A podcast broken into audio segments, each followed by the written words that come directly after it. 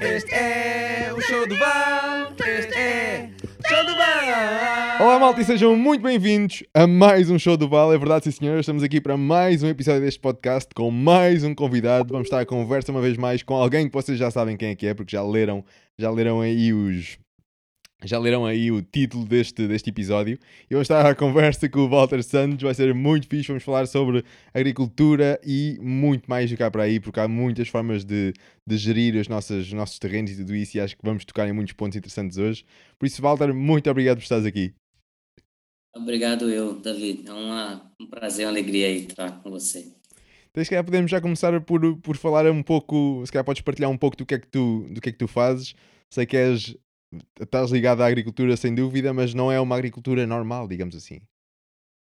É, é atualmente, assim, atualmente já minha vida profissional ela tomou um de uma agricultura mais de base agroecológica, né? E, e há alguns anos assim eu comecei a trabalhar com agricultura sintrópica e daí pronto fiz fiz disso a minha principal atividade, né? Profissional e até ideológica, né? pode uhum. dizer assim. Ah, boa. E um, o, que é que tu encontraste, por exemplo, nos, nas coisas que o Ernest diz e na agricultura sintrópica e isso tudo? O que é que te chamou a esse, a esse mundo? Bem, a primeira vez que eu ouvi falar do trabalho do Ernest foi em 1997. Foi num, num programa de televisão chamado Globo Rural, que tem lá no Brasil. Hum. Um programa de rede nacional. E, e aquilo, quando eu vi, me chamou a atenção. Em 97, o Ernest tinha fazenda há 13 anos e já tinha uma floresta bem estabelecida quando a reportagem foi lá. Né? É, então, assim, hoje tem 40 anos, mas naquele período ele já demonstrava uma grande habilidade. Uma das coisas que me chamou muito a atenção do trabalho do Ernst é, foi a sensibilidade dele em perceber como é que a natureza age e entender isso e colocar isso a serviço, é, colocar a nossa produção em sintonia, né, com o que a natureza faz, e se espelhar nisso na natureza. Eu acho que isso foi uma das coisas também que me chamou muita atenção no trabalho do Ernst. Uhum. É assim, dúvida. E ele, ele foi tipo a primeira a primeira inspiração, digamos assim, que te levou a este, este mundo mais, mais agroecológico ou, ou já houve outras? Não, não, não foi a primeira. Eu, eu quando comecei a faculdade, é, eu comecei em 92, aí depois parei. Aí voltei a estudar em 97. Pronto, nesse primeiro ano eu tive, eu tive contato com o trabalho do Ernst, mas a minha ligação com a agricultura, eu já morava em sítio, minha família tem uma origem mais rural, e então, eu já tinha essa simpatia pela agricultura orgânica, que na época a gente chamava simplesmente agricultura alternativa. Né? Esse é um nome que abrange muitas delas na década de 70 para frente. Então, é, eu, eu, já gostava, eu, eu acompanhava um, um, alguns é, especialistas em agricultura orgânica que não eram vinculados à universidade, né? Ele já, já tinha, produzia biofertilizantes, tive a oportunidade de, de conhecer um senhor que criou um biofertilizante e a gente eu acompanhava ele em várias consultorias e a gente era amigo. Então, então assim, essa essa pegada mais ecológica, ela me acompanhou já desde antes. Agora, quando eu comecei a faculdade, foi bom porque dali para frente eu, eu, eu, assim, o meu caminho foi sempre buscar o lado mais ecológico da coisa. Então, é, muitas vezes eu digo assim que para discutir a agricultura química, vamos dizer assim, químico convencional, né? É, eu me sinto até incompetente para isso, porque a minha paixão sempre foi muito mais assim ligada à, à ecologia, né? Uhum. A sistemas produtivos e ciclos, é, pronto, mas nessa linha assim natural. Agora, o, o trabalho do Ernest, ele ele me inspirou muito e quando eu comecei a minha vida profissional, que o meu primeiro trabalho que eu peguei para fazer era implantar 18 sistemas agroflorestais. Então, eu era pouco, era inexperiente, né, na, na, altura, e foi um desafio. Eu entrei como, como se fosse, assim, um, um auxiliar, um estagiário, era alguma coisa assim, mas só que a pessoa que estava responsável pelo projeto, ele é, é, era uma organização não governamental, trabalhava com né, parcerias recursos. E aí ele pegou um projeto muito maior e que ele teve que assumir. Então, já nos primeiros meses, eu acabei assumindo a responsabilidade do projeto e aquela sensação de você dar as primeiras pedaladas na bicicleta e de repente ladeira abaixo, né? Se depara com a ladeira e aí eu tive que me segurar e, e, e, dar um jeito. Aí a primeira formação que eu fiz em agrofloresta é, foi no Centro Sabiá, que é, é uma organização não governamental em Pernambuco, no estado do Brasil e que eles trabalhavam com agrofloresta, já também recebiam consultoria do Ernest. Então, as primeiras publicações foram aquele livrinho O Homem a Natureza, que o Ernest tem, algumas cartilhas, a gente não tinha acesso à internet, naquela época fácil. Então, foi muito assim, foi sempre fotocopiando alguma revista de agroecologia e conhecendo os agricultores, trocando experiência, experimentando, inventando, né? Uhum. Teve coisas que eu, que eu fiz que deu certo, mas não, não tem nenhuma base assim. Tem uma, vamos dizer assim, uma ideia por onde seja, mas comprovações, né? E, e natural, porque o mundo da agroecologia foi um mundo que cresceu muito é, à margem da, das universidades, porque você sabe que, no fundo, quem financia a universidade uhum. é, pronto, é o sistema, as indústrias, né? tudo aquilo que promove uma libertação do agricultor e uma sustentabilidade real, verdadeira e, e realmente que, e que ele não dependa de nada, para de nenhum insumo químico ou empresa, essa libertação ela não é interessante para a indústria. Então, as pesquisas sempre são muito travadas nesse aspecto, né? Uhum. Muita luta que se faz uma pesquisa e, e para ter um produto é, certificado como hoje no Ministério, é preciso ter pesquisa. Para ter pesquisa, é preciso ter investimento. Para ter investimento, é preciso que há essa sensibilidade das, por parte do capitalismo, né? vamos dizer assim, e aí é difícil, realmente é. Se não for a gente, a gente, pessoas é, idealistas, né? se não for a gente que, que lute para que isso aconteça, a sociedade lute para que isso aconteça, a gente não, não espere vir de cima, não, a mudança. É, sem dúvida. Eu, eu concordo bem, sem dúvida, o que estás a dizer. E, e sem dúvida que temos que ser nós a começar a mudança, porque senão não podemos estar à espera que alguém faça por nós, não é? Principalmente se nós achamos que deve ser feito, tipo, bora fazer. E o, é, o trabalho que tu tens feito no Brasil, que no Brasil não, não conheço bem o teu trabalho, mas, mas cá em Portugal já, já nos conhecemos um bocadinho e já tive a oportunidade também de ver alguns projetos a que estás ligado, nomeadamente o Somos Agrofloresta, que pelo que tu disseste também é um, é um projeto que está agora a começar a dar os primeiros passos. E, e se calhar antes de ir aí, deixa-me só referir aqui à malta lá em casa que, que ouviu o nome de Ernest Scott e se calhar não, não conhece. Eu convidava as pessoas a irem ver um vídeo que se chama Vida em Sintropia, pesquisarem isso no, no YouTube e é um vídeo fantástico. E se não fosse aquele vídeo, possivelmente eu não estaria aqui a ter esta conversa hoje contigo porque foi aquele vídeo que me deu uma carrada de, de possíveis soluções para problemas que eu me sentia impotente e, e, ah, e odiava o mundo por causa que não sabia como, como, como poder resolver ou que soluções é que poderiam existir. E aquilo abriu todo um caminho para, para milhares de soluções e foi fantástico. Mas, mas uh, estávamos a falar então no, noutros projetos que estás ligado, nomeadamente o Somos Agrofloresta. Queres, queres falar um bocadinho qual é que é o, o, o intuito desse, desse projeto? Pronto, então. É, eu, eu aqui em Portugal, é, tô, vamos dizer assim, nós somos sempre um aprendiz, né? Mas assim, aqui em Portugal mais ainda, porque muito difere da minha realidade, é, que eu vivi muito tempo no Brasil como produtor. Eu tenho uma quinta e a gente produz agrofloresta já há muitos anos e é, também prestei consultoria lá e fazia cursos, etc. Quando a gente chegou aqui, que eu fiz o mestrado em agricultura biológica e consegui fazer a minha dissertação implantando um SAF. É, mas assim, a, e tive a oportunidade de viajar de sul a norte do país, conhecendo as experiências que tive informação que existia. É, e aí a gente identificou, fez um questionário, tipo, um inquérito para mais ou menos saber assim em que nível de, lógico, todas são estavam muito no início, mas a maioria delas, mas assim se é o interesse era ecológico, se de onde tem ouvido falar e tal. Tentar traçar um panorama, né? E a gente conheceu um pouco o perfil das pessoas e mas as, as, informações, além de poucas, porque não se tem muito trabalho feito aqui ainda, né? É, dispersas, né? Então, a ideia foi do, do Somos Agrofloresta criar um, um coletivo, e tem esse nome coletivo, que é justamente para trazer um maior número de pessoas.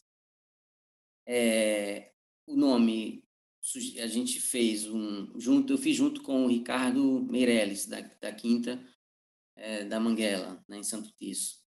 A gente conversou bastante, estamos fazendo parcerias em trabalhos, e aí a gente resolveu criar esse coletivo para dar o nome a um projeto onde a gente possa integrar as pessoas que queiram trabalhar com agroecologia, em especial na agricultura sintrópica, é, trocar experiências, promover workshops, é, dar consultorias, ou seja, é, começar a tentar agregar essas pessoas para que elas possam, é, digamos assim, viver na prática essa, essa transformação essa dinamizar ou mudar, modificar a sua quinta, fazer a coisa acontecer, né? Uhum. É, e para isso a gente iniciou lá o trabalho. Então, é, o que é que a gente está fazendo? A gente está fazendo agrofloresta, plantando. A gente criou uma loja online e estamos é, atendendo, começando a atender essa região é, que fica ali em torno do Santo Terço, que vai até o Porto. E, e aí a gente está criando, digamos assim, um know-how aos poucos, né, construindo isso, de como é que a pessoa tem uma quinta e começa a fazer o seu trabalho de produção, de administração e também de comercialização, né? Então essas três, essas três pernas, ela é, assim, o que dá sustentabilidade a qualquer trabalho. É você é, saber produzir, é, administrar e vender seu produto. Né? Sem dúvida. Então, a ideia é a gente criar, é, além da nossa experiência que já, que já eu, do que eu vivi no Brasil, do que eu aprendi, do que eu pratiquei na minha quinta, que era uma quinta biológica, a gente tinha clientes também, fazíamos, tínhamos 250 clientes atendendo em cabazes semanalmente, então era uma coisa assim muito. Né? Hoje, eh, hoje trabalha lá minha sócia ficou trabalhando com o né? É a comunidade que sustenta a agricultura, é, é, uma é uma biologia muito interessante também. Então a gente tentou pegar um pouquinho de, do que a gente já fez e estamos é, agregando para criar essa, essa, esse movimento. O objetivo principal é fazer com que a gente fomente a agricultura sintrópica em Portugal e a gente acredita que ela pode ser uma ferramenta e melhorar muitos, muitos problemas assim agroambientais né, que existem aqui. Por exemplo, a desertificação, é, as queimadas, as áreas né, e a questão até dos, dos montados, por exemplo, também da, dos, dos sobreiros e então assim são, é um grande é um problema também em Portugal. Portugal hoje vive uma ameaça, né, com relação a isso. Assim. Uhum. É, é, é, ainda é o maior produtor mundial de cortiça, mas os montados, pelo que a gente até evidenciou em algumas viagens que a gente fez, a gente observou que tem muitos obreiros estão adoecendo por conta de estar isolado, não está dentro de um contexto florestal, né? Então, assim, é, isso está preocupando, né? A, e, ao mesmo tempo, são, são alguns problemas, mas existem outros também de ordem social, né? A sustentabilidade, do, a fixação das pessoas no campo, é, a forma também de como se trabalhar com a agricultura, que a gente parece que é muito formatado para uma coisa só e vê que é muito diferente. As coisas podem ser muito diferentes, podem ser mais simples do que a gente imagina. Uhum, sem dúvida. E também referiste uma coisa que eu acho que é super importante e se calhar podemos começar por aí, que é, que é a parte de, do agricultor, normalmente nós pensamos uma pessoa que produz algo mas não temos aquela mesma mente. Ou, ou, como é que eu ia dizer isto? Uma coisa difícil de dizer, mas é super simples, na verdade. Que é, muitas vezes, que os agricultores fazem o outsourcing da venda, ou seja, eles produzem aquilo e depois vendem aquilo ao desbarato, digamos assim, um, para alguém e esse alguém é que vai ganhar, digamos assim, a maior fatia do bolo, porque, porque é ali que está a maior fatia do bolo. E é assim, e está-se bem. E uma coisa que tu referiste e eu gostei de, de ouvir, que é, que é aquela parte, por exemplo, na quinta que estavas a dizer de, da Manguela, que vocês estão lá a produzir num sistema agroflorestal, brutal, mas depois também criaram a vossa própria, vossa própria loja online e estão a ser vocês a fazer a, a venda e a distribuição, possivelmente. Isso aí, é. isso aí parece-me super ótimo ligar ambos os mundos e não ser tipo o agricultor é especialista só em produzir, mas a venda ele não sabe depois fazê-la. E tu referiste aí os três pilares incríveis de, de produzir, de saber fazer as, as contas e depois de, de vender também. Exatamente. Assim, é, é claro que, é, por exemplo, a minha formação, sou engenheiro agrônomo, né? então é, a parte também, a gente vê muito isso também, não é só a parte, a, é, é, vamos dizer assim, tornar a atividade agrícola uma atividade econômica também, né? Então, é, é, parte muito por aí também a minha profissão. É, a do Ricardo, ele é fotógrafo, mas é apaixonado pela agrofloresta e, assim, e, e é isso é bom, porque é um ponto que nos une, né? E, e, assim, e aí facilitou muito para mim também, porque ele muito familiarizado com as ferramentas, assim, de, de criar um, fazer as fotos, né, do, site, criar textos e tal. A Renata, que é a esposa dele, é editora de texto, então, quer dizer, a gente está assim, a faca, o queijo, né? Tudo junto. Uma ótima mistura. É. Então, então, assim, mas eu reconheço também que não são todos os agricultores que, que têm essa, essa, assim, essas três coisas que possam dar junto, né? Então, é para isso também que, que serve as consultadorias, para isso que serve também é, esse apoio mútuo, né? É, e também, dentro dos objetivos do Somos Agrofloresta, está o comércio justo, é, onde você também possa, é, mesmo que você só produza, mas e, e queira que alguém nas proximidades faça esse papel de comercializar, mas que essa relação ela, ela seja mais humana, né? Uhum. Ela seja mais equilibrada mais transparente, mais assim, honesta. Pronto, é, isso é uma relação, é um comércio justo. E eu, na minha vida profissional, por exemplo, vivi muito essa, esse tipo de coisa, porque muitos agricultores, em especial no Brasil, na região que eu trabalhava, muitos né, são realmente analfabetos de não saber, assim, às vezes consegue desenhar o nome, mas nada mais do que isso. Então, então, é, para você trazer essa pessoa para um universo de empreendedor, vamos dizer assim, é mais, né, em alguns momentos é mais difícil. Entretanto, quando você estabelece uma relação mais justa, eu, eu muitas vezes a gente trabalhava e como eles também não tinham dinheiro para pagar e a gente trocava consultoria por produtos e, e sempre de uma forma muito muito clara e muito muito assim amiga, né? Então a gente conseguia que todos crescessem juntos, né? E isso é, é possível também. É, essa, essa coisa também de você produzir localmente ali. Você imagina, você tem uma quinta e você tem um raio de 20, 25 quilômetros em que você possa atender e não tem uma pegada ecológica muito, muito ruim para aumentar o custo do seu produto com transporte né, e tudo mais. A logística facilita. E, ao mesmo tempo, você criar um núcleo, você e mais alguns amigos naquela região e um grupo de produtores assim que se unam, é, compre coisas juntos.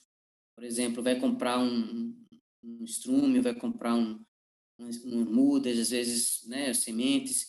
Muitas vezes você pode fazer essa compra através de uma associação, pode fazer essa compra coletiva, vai baratear bastante o custo. Uhum, sem dúvida.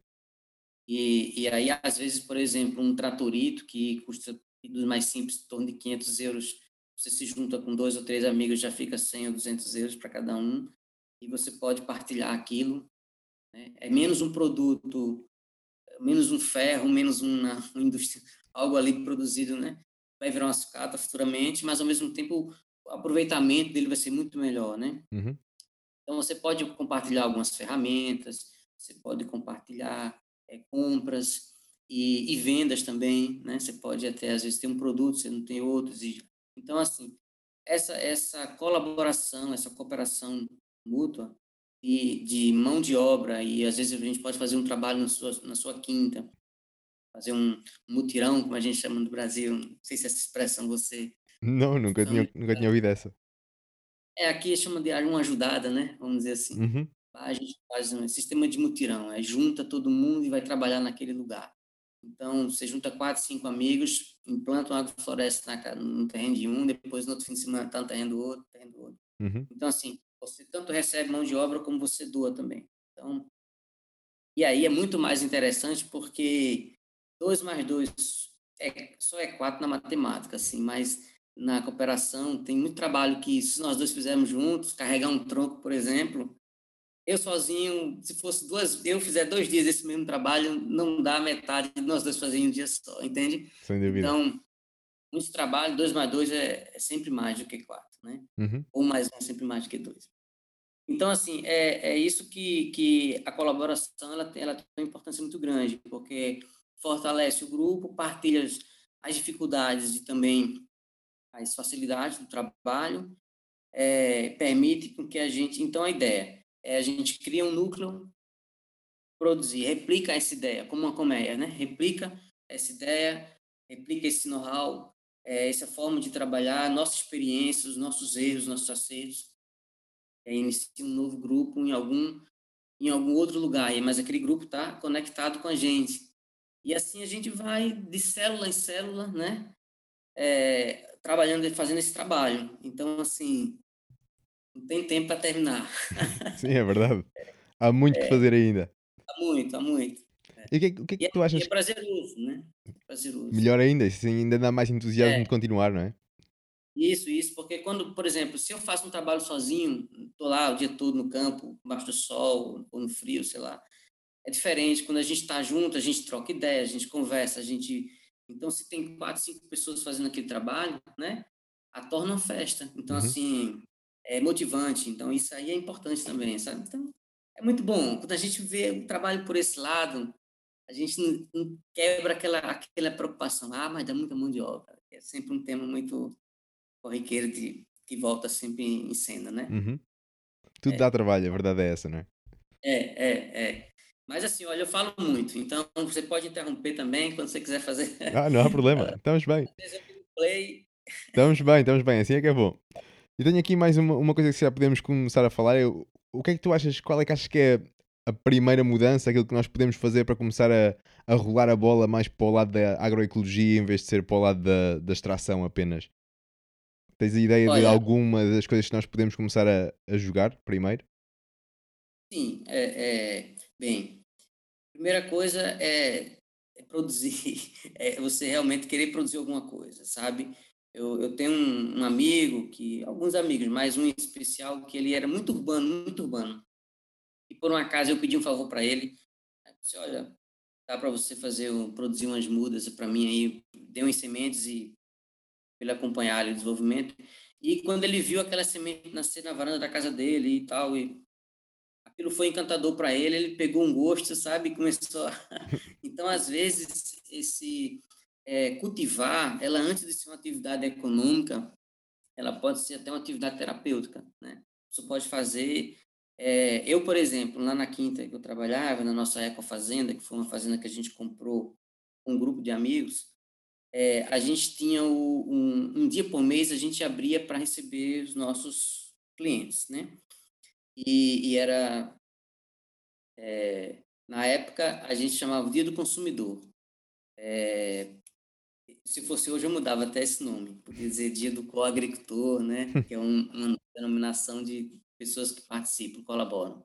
Mas na época o nome era esse que a gente usava. E, e a gente fazia assim, a gente convidava as pessoas é, para fazer uma visita, a visita era guiada, a gente mostrava como a gente trabalhava, é, e aí é, cobrava-se um preço né, por, por, esse, por esse trabalho, e naquela, naquela ocasião também as pessoas levavam parte do preço que eles pagavam para poder visitar e tomar um lanche, conhecer o nosso trabalho, eles revertiam em produtos.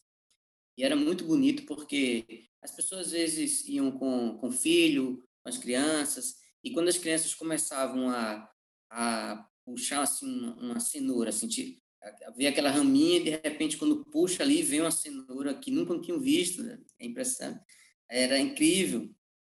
É, as pessoas não sabiam, olhava para uma berinjela, não sabia dizer o nome, que aquilo era uma berinjela. Então, assim, descobrir o nome das coisas, saber que, né, que, que a cenoura que ele sempre viu no desenho animado, era como é que se produzia, como é que saía. Então, isso passou a ter um efeito muito direto no aumento do consumo de hortaliças e pelas crianças que geralmente não tinham uma aversão, ah, não gosto disso, não gosto daquilo. Uhum. Então, eles passavam a ter um pouco mais de interesse, né, de amor em comer aqueles alimentos e, e realmente aquilo é encantador. Então, assim, fazia um bem para a família, é, quer dizer, já incentivava as pessoas a consumir melhor e você produzir uma coisa que você tem ali no lado da sua casa, um, uma erva aromática que você põe no molho, um manjericão que você põe no molho do macarrão na hora que você está fazendo ali. Então, é um sabor né, especial que você produz. Então, essa, esse prazer interno, esse prazer que a gente sente quando a gente é, come o que plantou. Eu, você deve saber muito bem disso, né? Que você Sim, deve sem sentir. dúvida. É uma boa experiência, é uma boa, uma boa coisa a fazer. Pode nem ser o mais bonito, né? Pode nem ser o mais bonito, mas você comer aquele que você plantou é muito prazeroso. Então, descobrir esse sentimento, esse é um primeiro benefício que a gente começa já a ter, né? E, e à medida que a gente quer realmente... É, eu, eu sempre orientava meus agricultores assim, da seguinte maneira. Primeiro, tu planta o que tu gosta de comer. Depois tu planta o que a terra dá, porque às vezes é, você, você quer produzir uma coisa muito difícil naquela região, é, vai forçar um pouco a natureza do lugar, né? E vai dar mais propensa a praga, doença, vai ter Uhum. mais dificuldade. Então, assim, e a natureza, cada lugar tem a sua característica e as suas, as suas próprias produções. Então, então, assim, produzir o que se dá mais fácil na região é o segundo passo, e o terceiro é produzir o que se vende, né? Porque aí, se você come consegue produzir bem e, e o excedente você comercializa, você já está dando passo já para ser uma, um, trabalho mais assim de, de pronto, na, na, agroecologia no sentido mais assim ecológico e econômico, né? Uhum, sem dúvida, ambos os mundos são super importantes. É, E, e por exemplo, no, no que toca hum, à agrofloresta, qual é que achas que é a grande ferramenta que a agrofloresta traz à agricultura? Será que é simplesmente o facto de termos árvores e, e outros, outros estratos da floresta, digamos assim, intercalados? É essa a grande solução ou, ou é mais do que isso? Eu acho que é mais do que isso. Assim, é fato de que com o aquecimento global, com problemas ambientais que existem, realmente é, a fixação de carbono, né, é, essa, essa era de que a gente está queimando combustível fóssil e sempre jogando gás carbono na atmosfera. Essa forma de fixar que, é na, que, a, que as árvores fazem realmente não, não tem coisa melhor. Né? Então, para isso é um primeiro ganho, grande ganho ambiental. Mas, assim, é, outros ganhos também. Por exemplo, o que a agrofloresta promove com a diversidade de plantas, ela melhora a sua diversidade de alimentos. Então, você tem um passa, passa isso. É, olha, todo mundo sabe que a biodiversidade ela é uma condição para o equilíbrio ecológico. Diminuiu a biodiversidade, diminui o equilíbrio. Torna-se mais fraco o sistema. É? é, fraco o sistema. Isso aí é em tudo. Se você tira um campo diverso e planta uma única cultura, é um risco, né? É, dois grandes problemas mundiais que realmente, assim, é, não é muito falado, vamos dizer assim, numa mídia mais mais comum, falam ah, aquecimento global, ou então, isso é mais divulgado, né? Mas, por exemplo, a erosão genética. A erosão genética que nós vivemos hoje, acho que é um dos maiores problemas, assim, tá entre o primeiro e o segundo, por ali, assim, né? No Sem ranking dúvida. dos três problemas mais graves do planeta, a erosão genética. E que, e que depois se demonstra, de- que se demonstra, aliás, em vários, vários aspectos, quer seja na nossa saúde, que comemos estes alimentos mais fracos, digamos assim, quer seja até Isso. nas doenças que os atacam, quer seja na carrada de coisas, não é? Exato, exato. Então, então assim, eu, eu li há uns dias, não sei exatamente, ah, mas assim, há, alguns anos antes de iniciar a, essa agricultura mais química, com a revolução verde, com o uso de agroquímicos, né? essa agricultura mais industrial, antes de se iniciar, uma espécie ela sumia do planeta assim em torno de 13, 14 anos, cada espécie desaparecia. É, depois disso passou a, hoje quase 15 espécies por dia que desaparecem.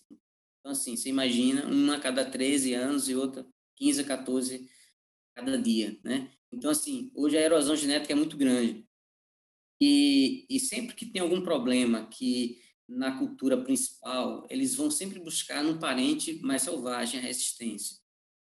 Então, é, se você não tem aquele parente selvagem, você arrisca muito colocar. Então, assim, a erosão genética, ela é uma contramão da biodiversidade, assim, né? A monocultura é contramão da biodiversidade e promove muito a erosão genética. E isso é um grande problema, grande, seríssimo. Sem dúvida. Outro problema também, assim, que pouco, assim, ainda é mais falado, mas talvez as pessoas não percebam a grande dimensão, são a erosão, a erosão dos solos, né? A erosão do solo são milhões de toneladas que se perde todo ano de solo. E isso vai para onde? Vai para os rios, que assoreia os rios, e a água, quando passa, é, a margem está mais alta, então o leito fica mais largo. É, acaba tendo enchentes, enxurradas, e os efeitos são, assim, Avassaladores né? mesmo, destrutivos. Avassaladores em todo o planeta, entendeu? Não é uma coisa assim que. Então, assim, quando você vê é, a questão da mitigação da própria desertificação, né? Quando você trabalha com agrofloresta, quando você tenta trazer o que o Ernst fez na região, era considerado chamado lá o gringo chama-chuva. nice. É, é, na região dele, né? Gringo é a expressão que a gente usava lá, assim, para estrangeiro, né? Então, ele, ele é, era considerado porque na propriedade dele criava, criou um, micro, um microclima que chovia regularmente. Então, uma área que não tinha, estava praticamente nada de chuva e nada de água, conseguiu voltar a 17 nascentes e caixas e tal. Então, assim, e regulou o sistema de chuva da região. Então, ele fez um, ele fez um trabalho que reverteu um processo de desertificação. Né? Então, assim, a, quando a gente fala em agrofloresta, a gente pensa em, em biodiversidade, a gente pensa em, em, melhoria da estrutura do solo, em fixação de carbono, a gente pensa em produção diversificada, né? É porque a, a quando você tem, é, eu tenho 20 produtos na minha horta, por exemplo, se um der um problema com uma praga, alguma coisa assim, sabe? Continuas a ter 19 uhum. outros, não é? 19, né? Então, assim, você não vive dependendo de uma única coisa. Sem dúvida. Então, assim, é, então dá mais resiliência econômica e dá mais resiliência ecológica, né? Claro. Faz todo então, sentido. Assim, é, quando você tem uma diversidade grande, você cria um, um espaço também para que os, os, os, insetos, polinizadores, é, que fazem também um controle biológico, né? Os auxiliares, como se diz aqui. Então, ele, é, você, você, cria um, um espaço para que eles vivam, né? Então, e a, a, biodiversidade, ela promove isso, equilíbrio no sistema. Sem dúvida. Então, a agrofloresta, ela, ela é uma proposta, e além de ser, de ser uma agricultura que, que ela é, é como uma, uma obra de arte. Eu, eu, falo, às vezes, meio apaixonado por isso, mas, mas é assim, porque é isso mesmo, é diferente você, às vezes, plantar, vou plantar aqui 5 hectares de cenoura. O melhor que seja, é uma coisa muito mecanizada. Quando você começa a interagir e encolher é, colher, produzir várias coisas dentro do mesmo área, é, além da, da, da, biodiversidade, você tem ali um, um, Todo dia que a gente entra lá no sítio, lá para a gente vai trabalhar, a gente volta com a cesta cheia. Todo dia a gente tem que comer e alguma coisa produzindo. Então, isso é interessante. Às vezes parece que a gente está lá, olha ali, só tem aquele mato muito misturado, a gente pensa que vou lá manejar aquela área, a gente volta com a cesta cheia de alimentos. Então, é, é, é muito bom. E uma coisa que, que é importante também, a gente, quando trabalha com agrofloresta, a, a, meu objetivo não é passar a minha vida produzindo hortaliça, é a hortaliça ela entra no sistema num determinado momento, mas ela começa a ser substituída por culturas mais permanentes, mais permanentes, até um dia que eu tiver uma floresta estabelecida, provavelmente eu não vou ter a mesma disposição de 20 anos atrás, mas em compensação eu vou ter um ganho é, ecológico e econômico muito maior, com coleta de frutos secos, com terras estruturadas. E se um dia meu filho quiser voltar a fazer tudo aquilo, ele já não parte do zero, ele já parte de uma riqueza construída, né? Sem dúvida. Então, Trabalhar com a sucessão, não é? A sucessão, entendeu? Então, assim, é exatamente isso. Então, é, é em muitos, muitos campos, e, e, e, como é bom você começar, por exemplo, isso, se você for em alguma floresta mais antiga, você começa hoje aqui com, com horticulturas de 30, 40, 60 dias, depois você está ali embaixo de uma árvore, numa sombra, colhendo uma fruta, é, é, ouvindo uma, um barulho de uma água, é, é assim, torna-se o seu trabalho muito mais confortável, muito mais prazeroso. E, e a gente, é, uma coisa que o Ernst fala muito é a gente sair do pedestal do inteligente e fazer parte da inteligência. Então, quando você coloca no lugar de servir, se integrar e ser um ser nesse sistema todo, é, você passa a ter uma função muito melhor, né, e muito mais inteligente. É uma conexão com a natureza, é uma conexão com essa inteligência, né?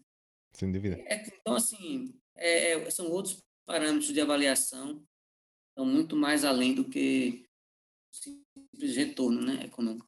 Uhum, sem dúvida. Ainda que isso é. também esteja lá dentro e traz tantas outras vantagens. E sem dúvida é. que, que muitos dos problemas que nós enfrentamos hoje é, é fruto ou é sintoma da forma como nós estamos a gerir os nossos, os nossos solos. Que muitas das vezes nem é solo, é terra que nós temos lá. Devido àquelas práticas todas que nós, que nós usamos. E que depois, por é. exemplo, tu falavas há pouco da, da erosão dos solos, que nós perdemos toneladas e toneladas e toneladas de solos que vão, que vão para, para os rios e desaguam nos mares também. Depois com eles muitas vezes também vão os tais tóxicos ou vão nutrientes em excesso e depois matam a vida aquática que lá existe. Como por exemplo, cá em Portugal também acontece, mas, mas uma área muito maior e tipo abismal mesmo é no Golfo do México, no, na foz do rio Mississippi, se não estou em erro, se calhar não é esse, mas, mas na foz de um rio aquilo tem uma zona de, de morte do tamanho de Portugal, tipo, é mesmo, uau, é incrível, por culpa da forma como, como gerimos os solos. E é super interessante nós vermos, por exemplo, a agrofloresta a trazer essas a trazer a vida para dentro da, da agricultura, digamos assim, trabalhar com, com vida, a parte bio de ser de vida. E, e se calhar também dei um pouco que. Se calhar existe um, um pouco de medo, e não, não sei, porque não tenho bem essa experiência, mas se calhar existe um pouco de medo na malta que pratica a agricultura, digamos, convencional, de que perde um pouco o controle, porque vai passar a ser outros elementos que vão fazer outros tipos de gestão e não e não nós a fazer toda a monitorização de, de uma alface, por exemplo, quando cresce. Tipo, vemos um animal matar, vemos uma erva matar, vemos. E num sistema agroflorestal já não somos apenas nós que fazemos essa, essa, esse manejo, digamos assim. Achas que é, um, é por aí também que alguns agricultores que podem ter medo? Ou... É porque toda, toda mudança ela gera muito, muito medo, né? Também, assim, sabe? Sem dúvida. E, e as pessoas foram, é, assim, na verdade, quando você parte para uma realidade, por exemplo, falando um pouco da, da, realidade que eu vivi, quando você trabalha com agricultores que eles é, realmente não têm menor condição financeira, não tem apoio em banco, não tem, é, só tem a terra e a, e a mão de obra dele e da família, e é isso que tem só. Então, assim, é, às vezes se tornavam agroecológicos mesmo por sem ter uma convicção mais, assim, filosófica, né? Mas, assim, porque por falta de opção, mais do que por convicção. É porque tem que ser Mas, mesmo, né? Porque tem que ser, porque tem que ser. Porque se não for assim, não produz. Então, então assim, esse mito de que a agroecologia produz menos do que a convencional, isso é um absurdo. Isso aí é, sabe, não existe isso. No, no próprio é, próprio ensaio que eu fiz aqui na Isaac, a gente trabalhou apenas com 400 metros quadrados, mas se a gente extrapolar isso para hectares, né, é, é, e a gente fazer o que a gente colheu em termos de tudo que era colhido, a gente pesava. E, e aí, ao final de seis meses, a gente viu quantos quilos de produto a gente teve. Quando a gente comparou com a média nacional, assim, dos produtos, deu 30% a mais do que a média nacional. Então, assim, é muito mais produtivo. Uhum. Lá no ensaio, mas se a gente talvez fizesse um... Fosse, poderíamos até ser melhor do que isso, né? Claro.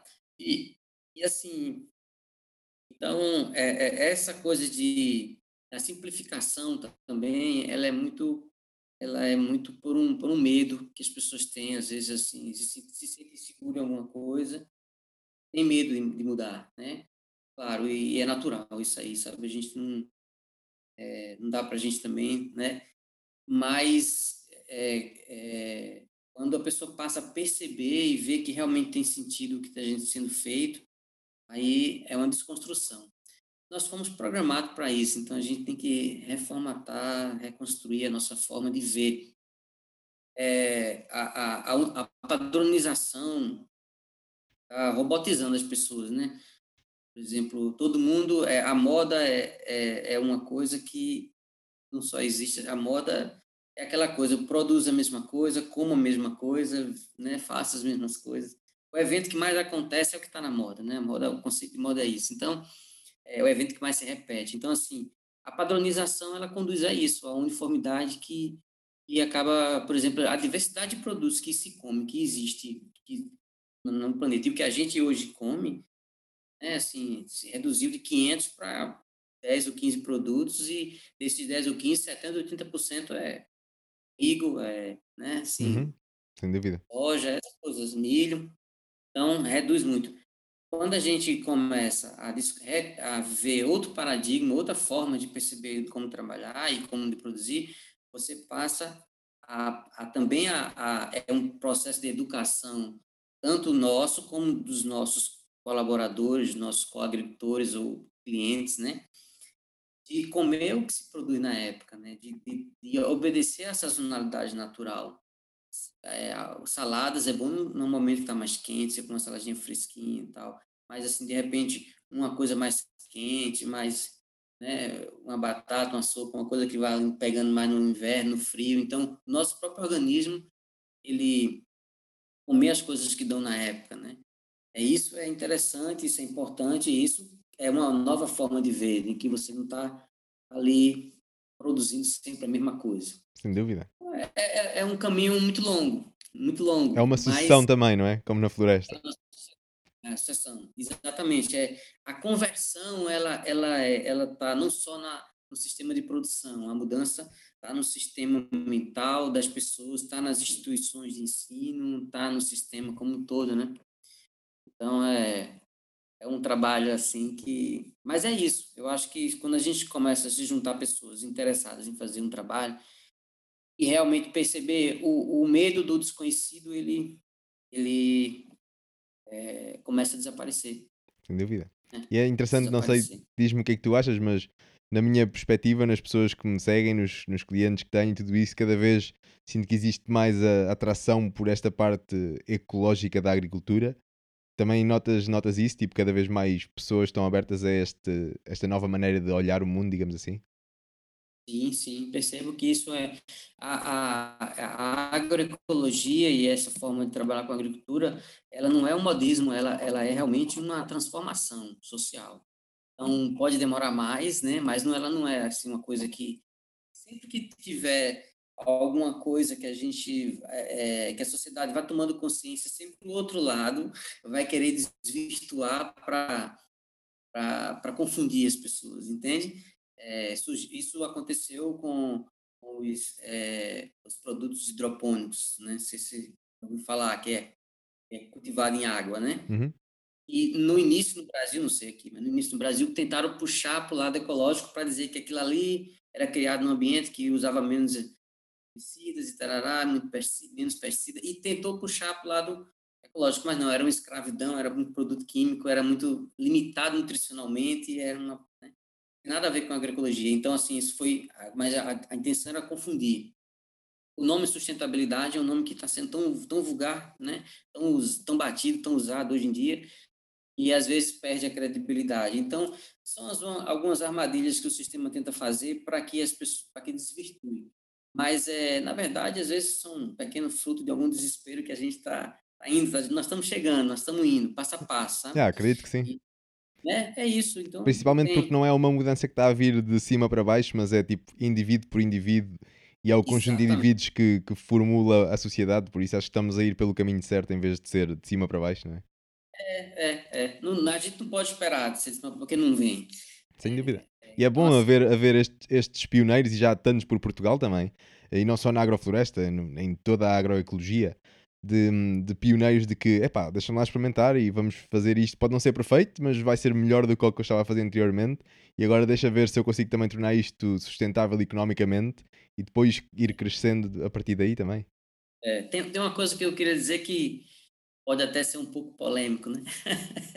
mas eu vou dizer. É assim, é, pronto, essa coisa das pessoas gostarem de, de apoiar o lado ecológico, se sentirem mais motivadas com isso, é, isso a gente viveu na prática na nossa quinta lá no Brasil. Então, o que acontecia? Esses momentos em que as pessoas iam visitar a nossa propriedade, essa proximidade da gente com nossos clientes, esse essa, esse compartilhamento do que a gente vive, do que a gente faz, e, e, e isso e as pessoas apoiavam essas ideias, apoiavam nossas causas.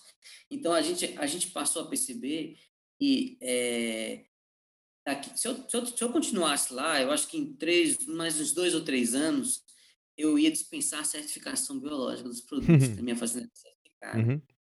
Por que eu ia fazer isso? Porque a razão de existir de uma certificadora, ela é, ela é o elo de ligação entre o produtor e o consumidor. As duas peças estão soltas e a certificação faz essa ponte. Ela dá a credibilidade que você não tem, né, ou que uhum. um consumidor não tem no produtor. Ponto. Mas a partir do momento que, que há uma aproximação da, das pessoas entenderem a, o que a gente faz e da gente entender e, e sabe compartilhar e integrar isso, é, esse, é, esse, essa união ela, ela causa, ela torna a, a certificação algo desnecessário ao longo do tempo. Então, e isso é bom. Isso é bom. Hum, sem dúvida. Eu acho que não é nada polêmico. Eu eu, pelo é, menos, é. Em, relação, em relação a mim também, eu acho que tenho muito essa perspectiva também de que se nós dermos a conhecer realmente às pessoas que nos estão a comprar, aos nossos consumidores, o que nós estamos é. a fazer e, e deixarmos as portas abertas para que nos venham visitar e estarmos. Acho que é um pouco de transparência, sermos transparentes com, com quem nos vê, acho que causa credibilidade, dá credibilidade e as pessoas, ok, sabem o que, é que estão a comprar, não é? É, eu digo assim que às vezes é polêmico porque como a gente toca num ponto assim que, que é muito defendido assim, ah, se não é certificado, não é biológico. Exato, né? exato. Tem essa coisa assim. E eu também não estou fazendo apologia para as pessoas não certificar o produto é como biológico. Acho que é importante quando você precisa, né? Então, é, quando é necessário, é importante ter. Claro é que eu tive muito tempo lá. É, mas, assim, o que eu digo é que, em última instância, você ter um produto certificado, você tem que, todo mês, todo ano, você tem que pagar provar sempre que você não está não tá errado, ou seja, você tem que pagar para sempre mostrar que está fazendo a coisa certinha, né? E, e, e, isso, isso, de alguma maneira, fere o princípio da autossustentabilidade. Porque a autossustentabilidade dentro de um processo é você não depender de nada externo. Então, quanto, se você depende de uma assinatura, de um papel, de um documento, de uma aprovação de um terceiro que não está ali, de alguma maneira isso ainda é uma ainda é uma, uma dependência, uhum. né? Então, e essa Sim. dependência ainda é um ponto de insustentabilidade no sistema. Uhum. Então, não que a pessoa vá produzir né, sem ter, obedecer os critérios, mas obedecer os critérios de produção, não por uma questão de ser legal, mas por ter, a, por ter consciência do que está fazendo. Esse vai ser o, o grande o futuro, né? Uhum, então, sim. a gente até no Brasil tá, tem que tá, já criou, participei de vários grupos também de, de construção de políticas mais sociais para esse tipo de certificação, como, por exemplo, um sistema participativo de garantias, por exemplo, um organismo de controle social. Existem formas também mais sociais e menos econômicas de trabalhar, trabalhar essa relação e essa confiança né, dos agricultores com os clientes. Bem, mas isso é é um novo capítulo aí. Sim, mas é um ótimo, um ótimo tema também. E, e quando tu falas disso, por exemplo, eu lembro-me de exemplos, eu consumo muito, muitas coisas de, de americanos, por exemplo, e lembro logo de dois exemplos grandes de, de, produtores bem, bem conhecidos e que não usam qualquer tipo de certificação, pois estão totalmente transparentes às, às pessoas e estão a fazer isso basicamente, estás a dizer também. Que é, por exemplo, o Joel Salatin e o Gabe Brown, Ambos são, são produtores, um com uma escala bem maior do que o outro, mas, mas que usam conceitos de agroecologia, não tanto agrofloresta, mas agroecologia, e, e é incrível o, o, impacto que eles também têm no mundo sem ter essa, essa tal certificação, por exemplo, é bem interessante. E ainda há pouco, deixa-me só voltar atrás daquela conversa que tu disseste que, que vocês nesse, nesse primeiro SAF, nesse primeiro sistema agroflorestal experimental que vocês usaram aí na, no vosso, enquanto fizeram o vosso mestrado, se não estou em erro, vocês mediram o que vocês estavam a produzir e que, que produziram cerca de 30% mais do que, do que a média um, normal, digamos assim, de, de uma agricultura convencional. Diz-me só se isso aí era o quê? Era a soma total de tudo que vocês produziram e não só um, um alimento específico, certo? É, era a soma total. Assim, então, por exemplo, tudo que se colhia, um alface, um tomate, uma batata, um alho francês, tudo que era colhido era pesado. Uhum. E, e aí era levado, uh, pronto, a gente pesava e a gente assim, olha, colheu tantos quilos hoje do, do sistema. E essa, essa colheita foi pesada durante um período de seis meses, que foi o tempo de condução do ensaio de campo. Quando a gente, ao final desses seis meses, quando a gente fez as contas e estabeleceu esse período de produção, então, se a gente faz uma conta de por hectare ano e vai no site dos, dos é, organismos oficiais, né, da Direção Geral da Agricultura e vê a, a, média de produção de culturas, vamos dizer assim, de hortaliças, por exemplo. Né? Hum. É, onde, é, onde é que tu disseste que podíamos encontrar isso? Desculpa. Isso, se eu não me falha a memória, no site da Direção Geral da Agricultura. Hum. Ok. É, tem essa informação, a, a média de produção das, das atividades né, ariano. Tem para diversas culturas. E a gente se baseou na de hortaliças, né, que são basicamente o que a gente produziu. E se eu não me falha a memória, Portugal era em torno de 24 e poucas toneladas da média nacional, e a gente conseguiu 30 e poucas toneladas. Assim, tava, não fez as contas, 30% a mais né, do que a média nacional. Nice. Uma, porque a agrofloresta, ela não trabalha uma, um único produto. Às vezes, se vocês analisar isoladamente, provável que ele dê menos produção claro. do que mas quando você, a gente sempre mede a produção por unidade diária, né? Então, é, quanto me vale, quanto me rende por ano um hectare de palmeiras e quanto me rende por ano um hectare de agrofloresta. Então, é, a, a, área, o que, é que a área me produz nisso, né? Então, além da produção maior, a minha contribuição, e esse, é, esse ainda não, não é, é pouco mensurado, assim, o, o que a gente faz que deixa na terra, vamos dizer, como contribuição ecológica, como melhoria do solo, como fixação de carbono, como é, aumento da biodiversidade, não só a biodiversidade, número de plantas, mas a biodiversidade até é, do solo mesmo, né? Biodiversidade pode ser aumentar a quantidade de fungos, de bactérias, de actinomycetos, né? Ou seja, quando você promove biodiversidade é dentro e acima da terra, né? Uhum, sem dúvida. E, e pronto, isso, esse ganho ecológico, ele, eu não estou nem, vamos dizer assim, colocando na conta, mas ele realmente é um grande contributo. Então, a, a, agricultura de base ecológica, ela devia ser considerada como um patrimônio mesmo da, do, do país, assim, não como uma, uma commodity, não como uma coisa assim de comércio, né? Ela devia ser um patrimônio, é, é diz respeito à soberania de um, de um lugar, entendeu? Uhum. É, é, muito mais. Quando você tem uma crise, ah, faltou gasóleo um tempo desse aqui, né? Você, você lembra? Foi a maior confusão, proibindo as pessoas de abastecerem o carro, as pessoas, quer dizer, o mundo parando por causa de uma, de uma coisa assim. Sem dúvida. E... A sociedade está tão apoiada num, num pilar, sendo, por exemplo, o petróleo é. um deles. Não é, por exemplo, né? É, então, quando você vê a sociedade muito, assim, dependente de uma única coisa, é muito perigoso isso, porque é, pronto, se acabar tudo que a gente possa imaginar, a gente não pode viver sem carro, pode viver sem telefone, sem computador, né? Assim, mas sem comer é difícil. Sem dúvida. E depois também né? todas as outras coisas que vêm a partir da forma como nós gerimos os, os solos, que é a água também. Nós precisamos de, de beber também, e se nós se nós continuarmos nestas práticas convencionais, digamos assim, que deixam os solos expostos e mortos e transformam-nos em terra, na verdade, começamos é. a, a, ter cada vez mais seca e, e, é interessante tudo isso. Exatamente. que acontece. E também é interessante ainda mais, acho que ainda é mais interessante para mim, pelo menos, é que nós conseguimos reverter isso. E isso é a parte interessante.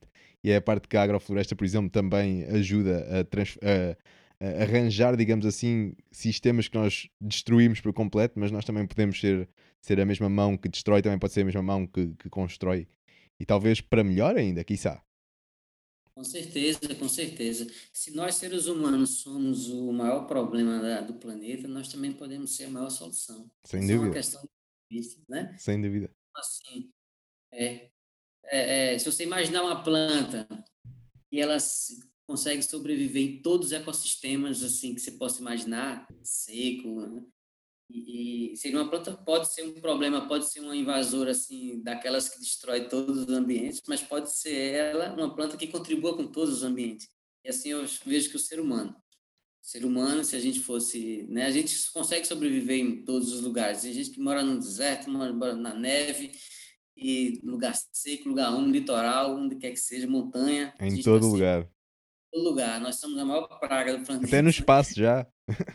É, então, assim, então, se a gente colocar toda essa capacidade de, de ser humano a serviço da natureza, e não a natureza a nosso serviço, né? Mas a gente se colocar dentro, como parte desse sistema, nós poderemos ser catalisadores de reações assim fantásticas na natureza. Então, o ser humano, é, eu, por isso que o Ernest ele fala muito da que, que o homem é o único animal que cria uma área para se proteger dele mesmo, que é as áreas de preservação ambiental, né? Sem dúvida. É, então, assim, por isso que ele, ele, ele defende a criação de áreas de inclusão, né? É, é, é ecológica, onde você possa é, criar áreas onde você esteja presente dentro, trabalhando, produzindo e, e uhum. fazendo floresta. Sim, onde, onde podemos participar no sistema que, que fazemos parte, basicamente. Isso, exatamente. Exatamente. A, a, a, as pessoas se, se, desconectaram ao longo dos, dos tempos da natureza. Cidade, concreto, muito. Isso, nós somos um ser natural, mas esse, isso, mas ao mesmo tempo. E essa desconexão, ela tem um efeito, assim, no, no, no psíquico, no emocional da gente, na. É, é como se fosse um peixe fora d'água. Então, as pessoas, hoje, é como se fosse um peixe fora d'água, né, humanidade. Então, a partir do momento que você volta para a natureza, você percebe que, que é algo que estava vazio lhe preenche. E, e, é isso que, que eu acho que a agricultura tem essa missão também, de, de aproximar, e a, e a, ecologia tem essa função, de aproximar a, a economia da, da ecologia, não ser coisas distintas, né? Sem dúvida. Então, a gente, a gente se, se distanciou, agora é a hora da gente voltar. E desenvolvimento é, muito é muito muito mais do que crescimento, né? Crescimento econômico não tem nada a ver com desenvolvimento econômico, né? Vamos dizer assim. Pode uhum. ter, mas não, não é necessariamente. Então, desenvolvimento é, é, é, a qualidade de vida mesmo da gente. A qualidade de vida passa por isso. Estar integrada à natureza, por estar, por estar se sentindo útil, por estar sentindo o prazer de fazer aquele trabalho, por estar, né? Por isso, por estar, por tudo isso mesmo. Sem dúvida, é. Isso aí faz todo é. sentido. E até depois não só podemos nos desenvolver economicamente, como também ecologicamente. E, e depois toda essa mudança de ambiente envolvente em que nos inserimos também nos vai mudar a nós por consequência. E é, e é interessante, depois temos toda aquela história, ainda há bocado falámos um bocadinho de, de, genética, mas uma das coisas que controla a genética, entre aspas pelo menos, ou sem aspas, que é a apigenetics, não sei como é que se diz em, em português, apigenética, não sei bem, que é tipo que é o ambiente envolvente onde, onde, está, onde está essa genética que, que pode uhum. mudar a genética em si. E é interessante, tipo, o que é que isso faz-me faz pensar, o que é que será que acontecia, que, que tipo de humanos é que nós teríamos se, se o nosso ambiente envolvente fosse mais ecológico, digamos assim. Deveria ser, sei lá, a nossa evolução devia ir para um. Não sei, não faço ideia, devia ser um sítio bastante interessante.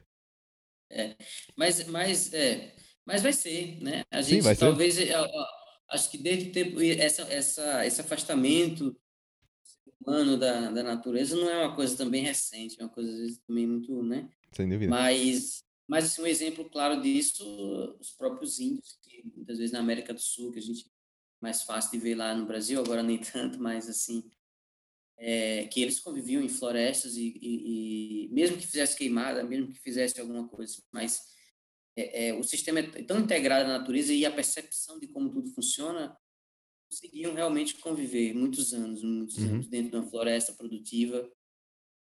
E, e tudo passa por uma questão de rever o, o consumo, de rever a forma de, de, ver as coisas, de viver, né? Então, a, a, a, o que aconteceu hoje na humanidade é um, assim, como essa conexão está cada vez mais acentuada, as pessoas estão buscando nas coisas mais fúteis que existe o, o, o remédio, né? Então, assim, estão se enchendo de vazios, né? Uhum. Então, é, e, na verdade, quando a gente volta para esse caminho, é, é, é, bonito. E aí é, é difícil você, depois que, que tem consciência disso, ser a mesma pessoa, né? Sem dúvida. É, eu gosto, é. isso faz-me lembrar uma, uma frase que o David Thoreau dizia num livro do Walden, que era enquanto que existem mil pessoas a podar a árvore do mal, existe apenas uma a arrancar o mal pela raiz.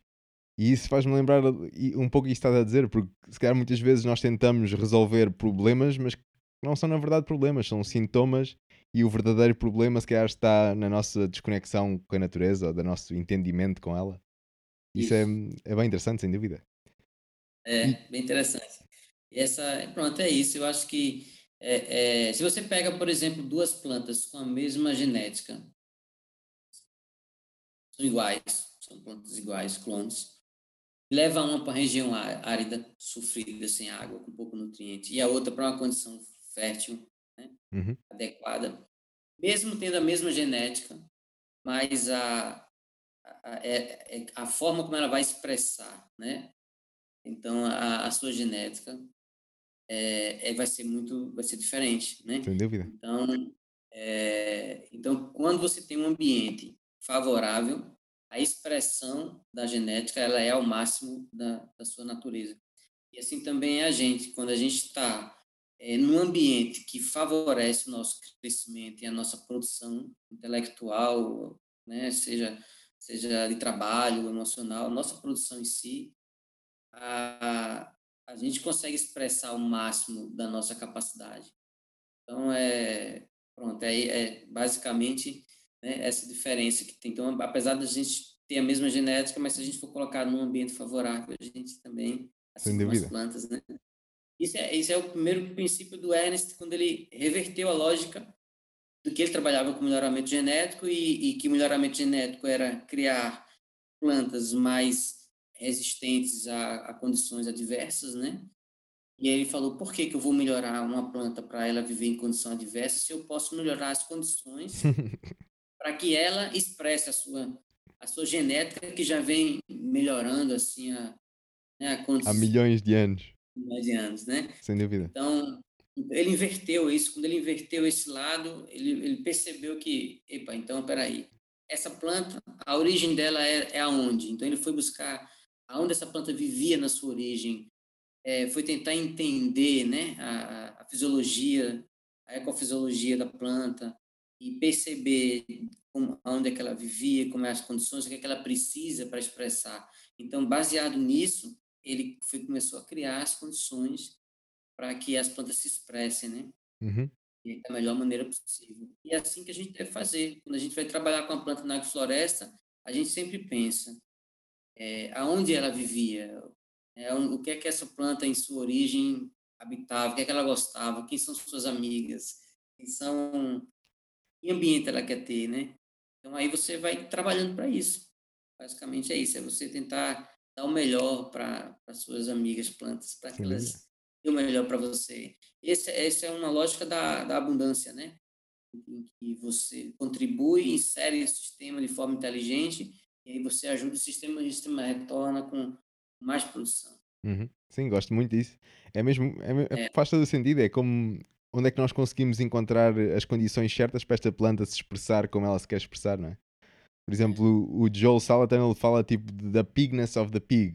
Tipo, onde é que nós podemos inserir o porco para ele ser o porco?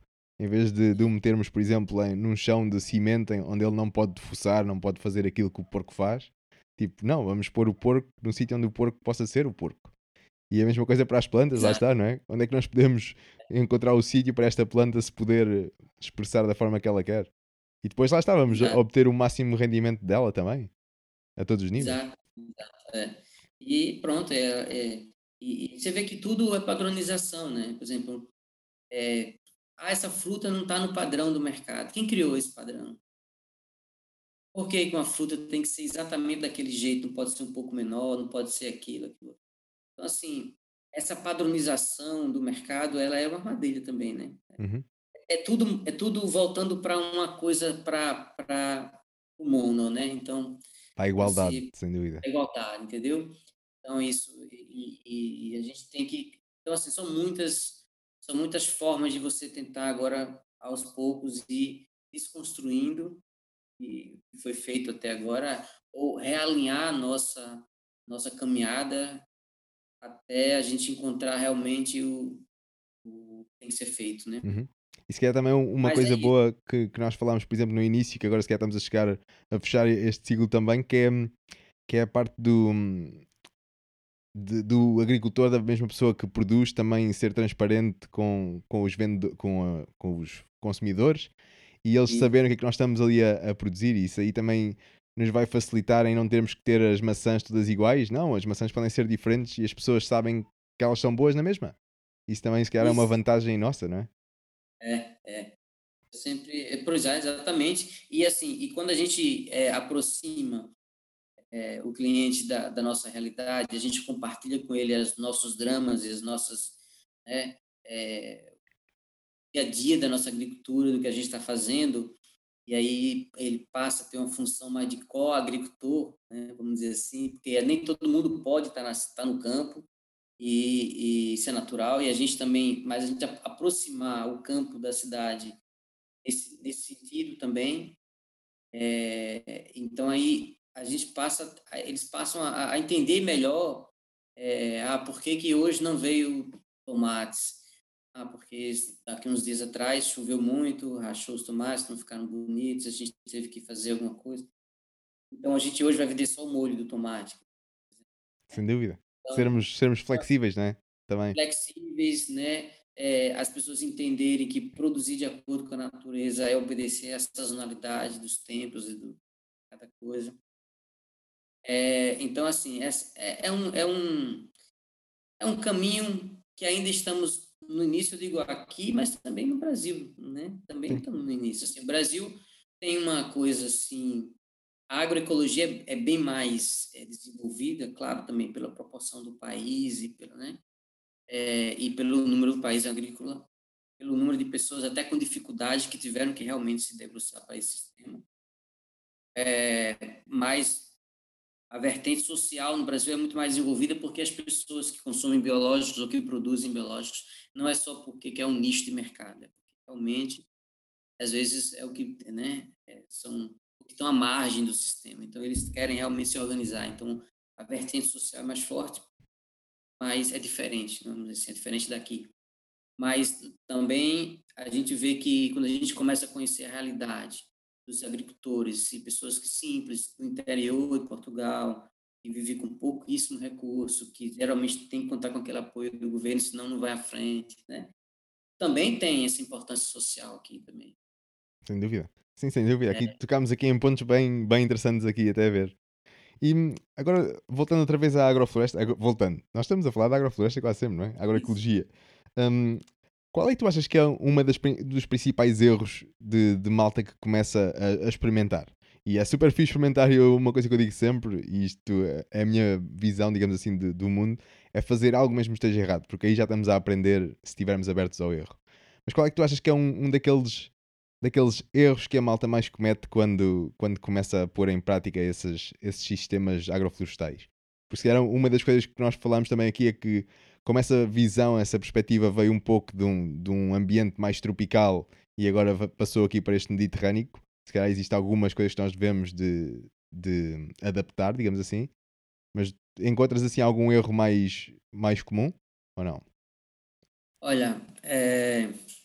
bem, pode ter alguns, mas assim, vamos dizer, um dos principais erros que eu acho é que é, às vezes pessoas que começam a fazer agrofloresta, com pouco tempo já acha que sabe.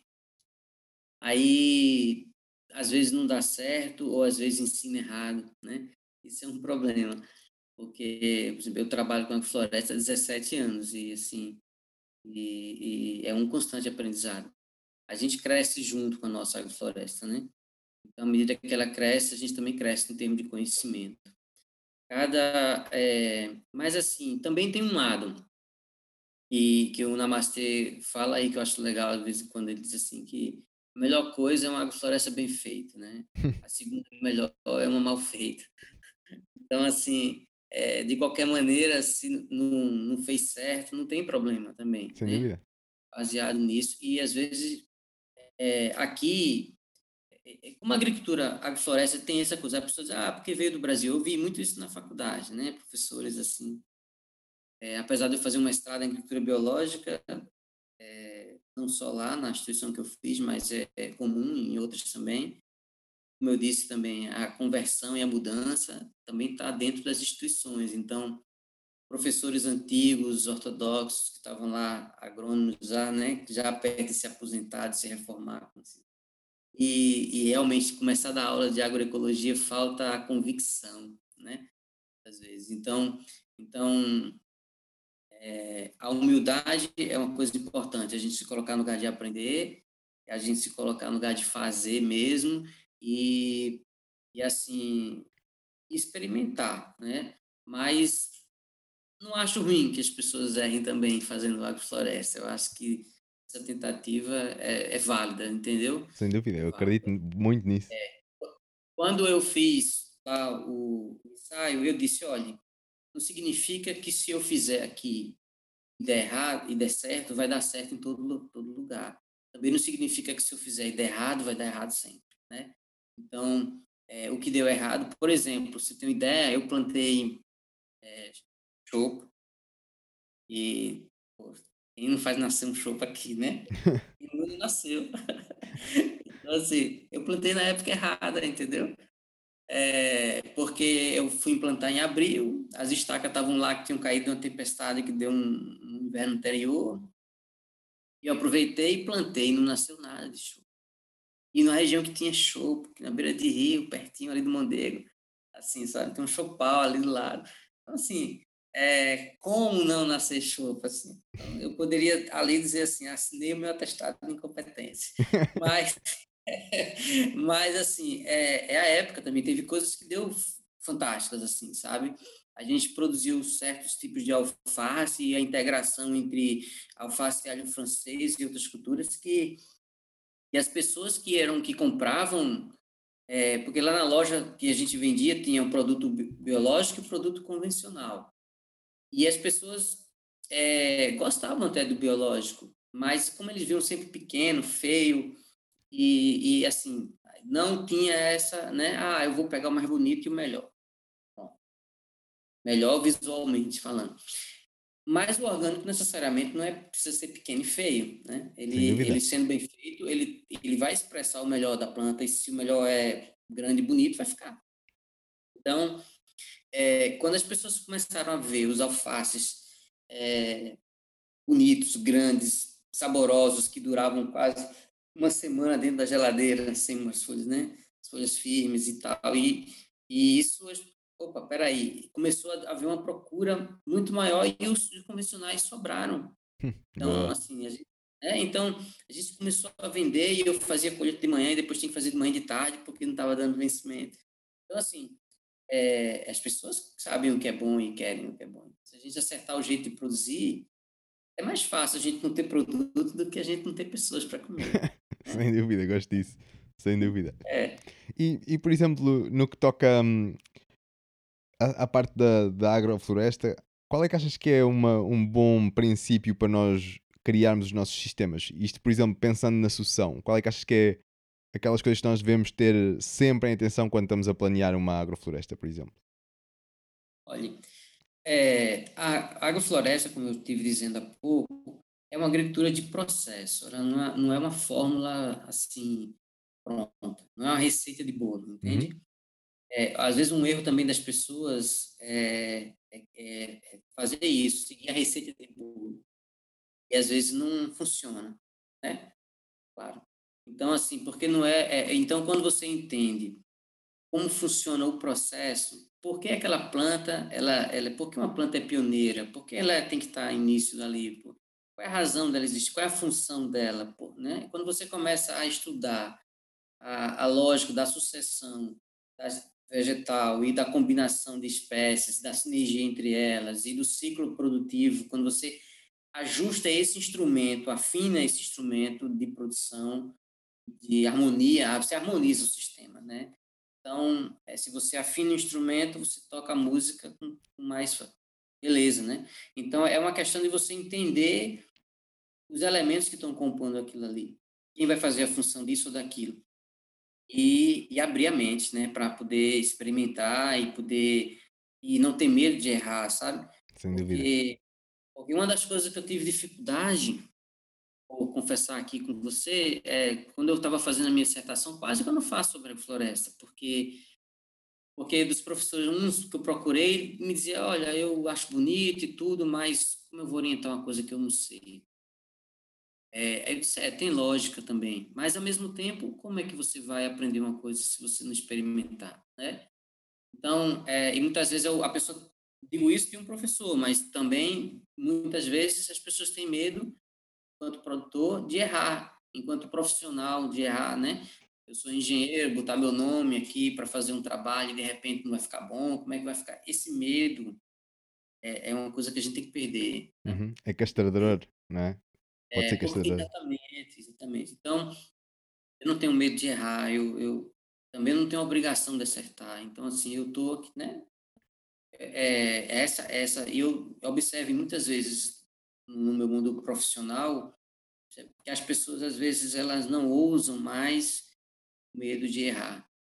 Claro que a gente tem que ter um cuidado, a gente também não pode ser irresponsável, né? Principalmente quando quando a, a, a trabalho vai lhe dar uma vai sustentar você vai dar sua condição de sobrevivência né então tem que ter esse cuidado mas assim abrir a cabeça para perceber como como se colocar no lugar de aprendiz aí eu falo da humildade por isso para a gente colocar no lugar de olha eu estou exercitando estou aprendendo estou fazendo pode ser feito melhor né eu erro todo dia eu acerto acho que é isso, não tem. Eu acho que as pessoas têm que começar a, ir, a se mexer para isso. Vamos fazer, vamos acontecer, vamos experimentar, vamos errar, né? Porque é errando que se aprende. Sem dúvida. E vamos ver o que é que vai dar. É, vamos ver no que vai dar. E agora, claro, a gente sempre estudando, sempre buscando acertar, né? Porque, porque e é, é, a gente vai fazendo uma coisa, errou, mas já melhor, já não erra de novo aquilo. Então, Sem dúvida. vai aprendendo. A primeira coisa, Não, a primeira pode- vez estamos a começar do zero, a segunda vez já não estamos a repetir, estamos sim a começar pela experiência, né? Exato, exato. É. É, você vê, teve coisas, por exemplo, eu plantando, é, eu plantei couve com, com alface, deu bem, mas teve um determinado momento que, dependendo da época do ano, a alface é mais tímida no crescimento do que a couve. A couve gosta mais de um friozinho, ela vai, sabe? Então, então essa combinação dá certo? Dá, depende da época do ano Uhum. entendeu? Às vezes dias fazem uma diferença numa alface que tem um ciclo de 30 dias, 35, né? Sem dúvida. Então, então eu tive coisas que eu plantei e vi a minha alface coberta pelas couves rapidamente, vi alfaces penduar rapidamente porque queria, porque queria maturar. Então, assim, é, tudo isso é todo dia, né? Que a gente, uma das coisas que o Ernest cresceu muito na atividade dele foi a capacidade que ele teve de observar a natureza. Ele observou, por exemplo, uma tempestade que deu lá, que quebrou muitas árvores na época. Ele fazia podas, mas as podas eram muito modestas, né? Muito assim, pequenas.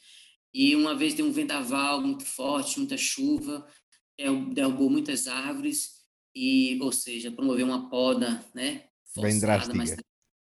e ele observou que depois dali ele observou que cresceu muito mais rápido. Então ele começou a intensificar as podas, a trazer material para baixo, né? Então carbono e o nitrogênio ali eh, são que compõem mesmo toda essa. Né? É, E, e uma coisa que ele observou também é que quando se poda uma árvore, ela naturalmente vai rebrotar, que ela vai querer curar aquela, aquela ferimento, aquela cicatriz, a, a cicatrizar aquilo que está aberto, né? E ela vai ser estimulada a rebrotar. Isso é bom para o crescimento vegetativo, ruim para a floração. Então, quando se corta muito, poda-se, ela, ela retarda a floração, mas ela mantém um, um crescimento vegetativo. Então, e, e, e, aí também há uma, é, uma, uma, combinação subterrânea, uma ligação entre as plantas, e aí ocorre muito por hormônios também vegetais, que liberam ácidos e tudo mais, que faz com que quando uma planta cresce, dá informação de crescimento para outras, né? Então, você cortou uma planta aqui, plantou outra ali, aquela vai crescer mais rápido porque essa foi podada. Então, são coisas que não está escrito na literatura, assim. E toda a Mas, microbiologia também, não é? Toda, toda a é, relação com os micróbios e tudo isso que existe lá. Pois, exatamente. Então, tem coisas que não está muito escrito, né? Mas que funcionam. É, um exemplo, assim, fora do Ernest, mas um exemplo que eu vivi. Eu tinha um agricultor que eu acompanhava ele e ele era muito inteligente nunca tinha estudado, mas era uma pessoa assim que tinha uma capacidade muito grande de observação. E ele tinha problemas porque os coelhos entravam na horta e comiam as hortas deles. E ele, por ele gostar muito, lá não tem muito coelho, o coelho é uma raridade quando aparece, né? Nem que nem aqui.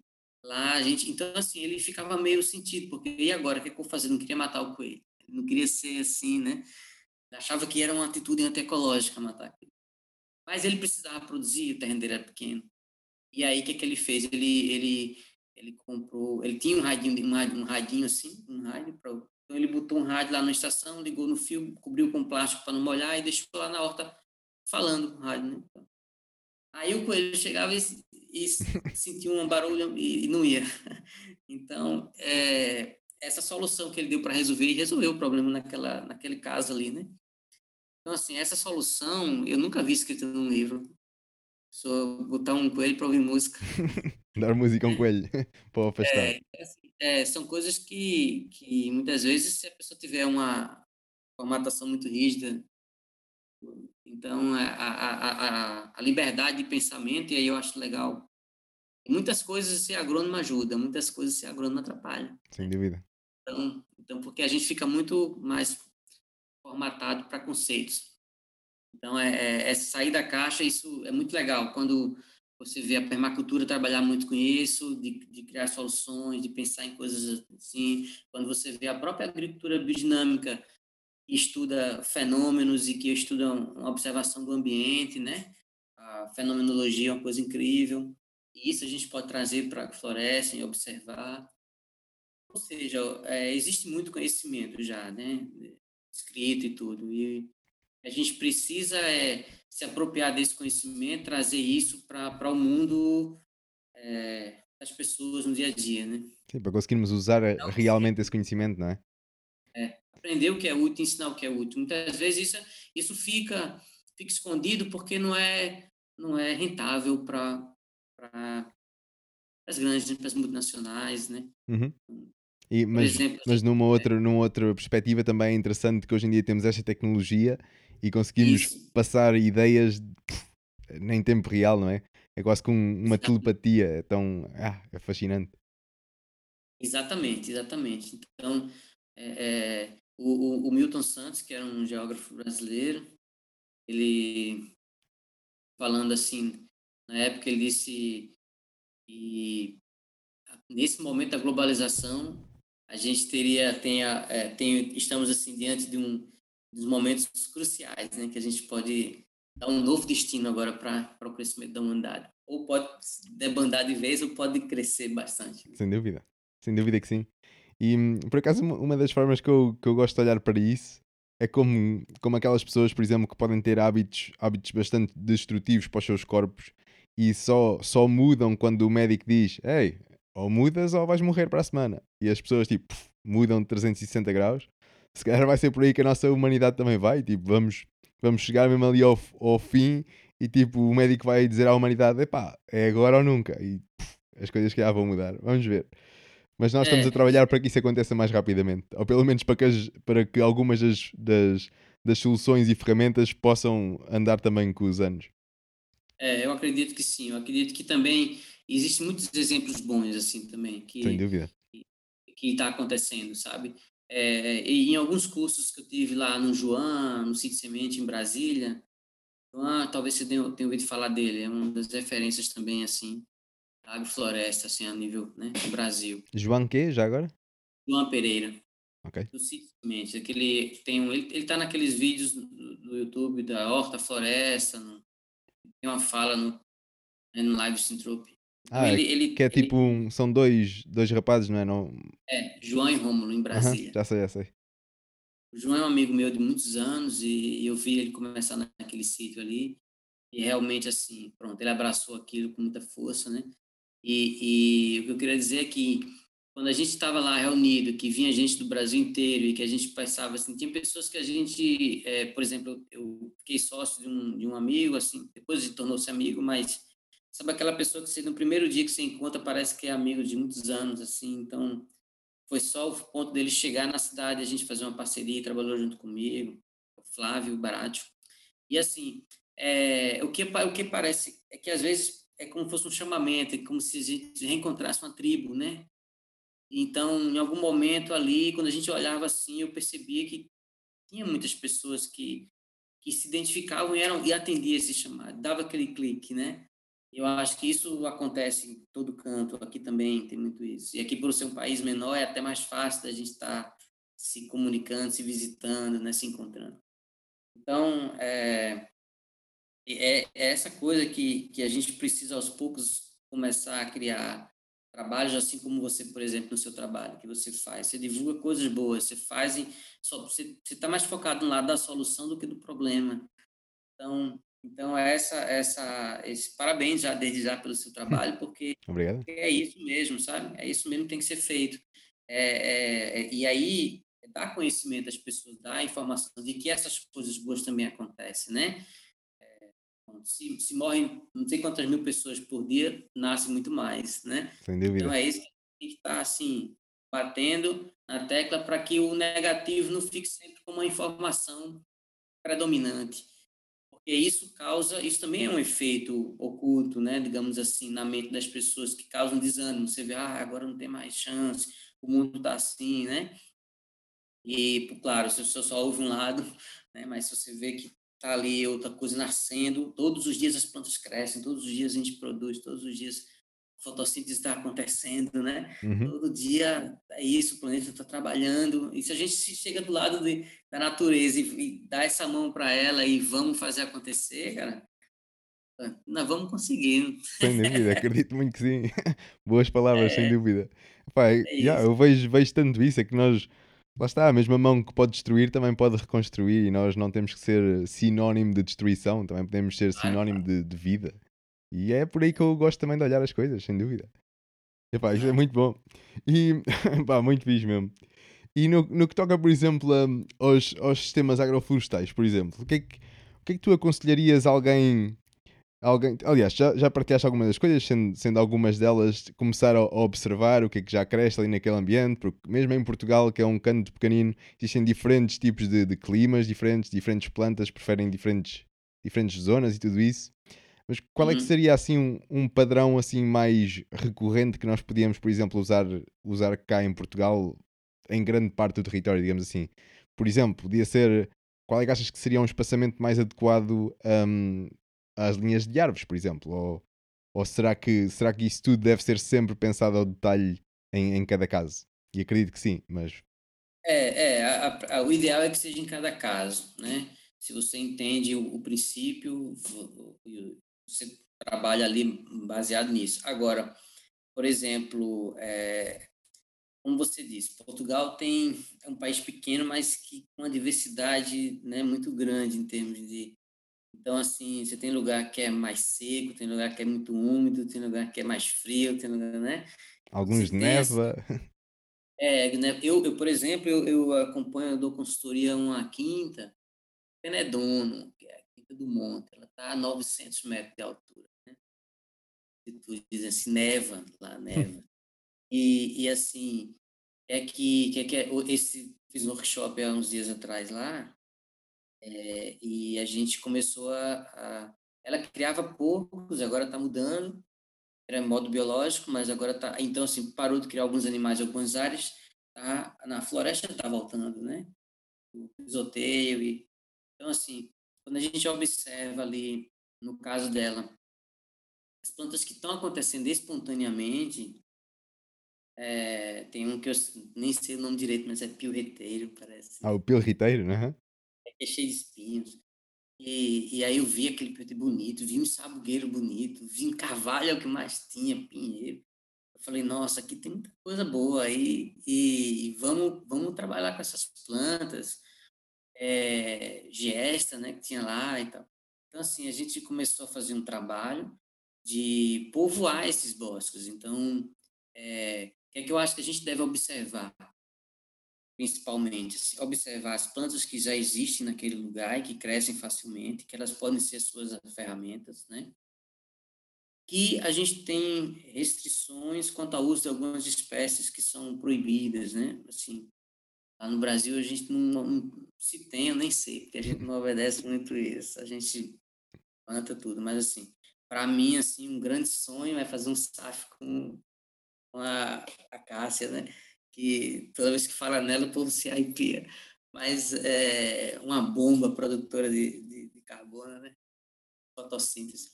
Mas assim, é, então, você observar as plantas que existem naquele lugar, que vão ser, que você consegue multiplicar facilmente e, de graça, se possível, né? E que se ela tiver, além de uma razão é, ecológica, tiver alguma função econômica também, melhor ainda, né?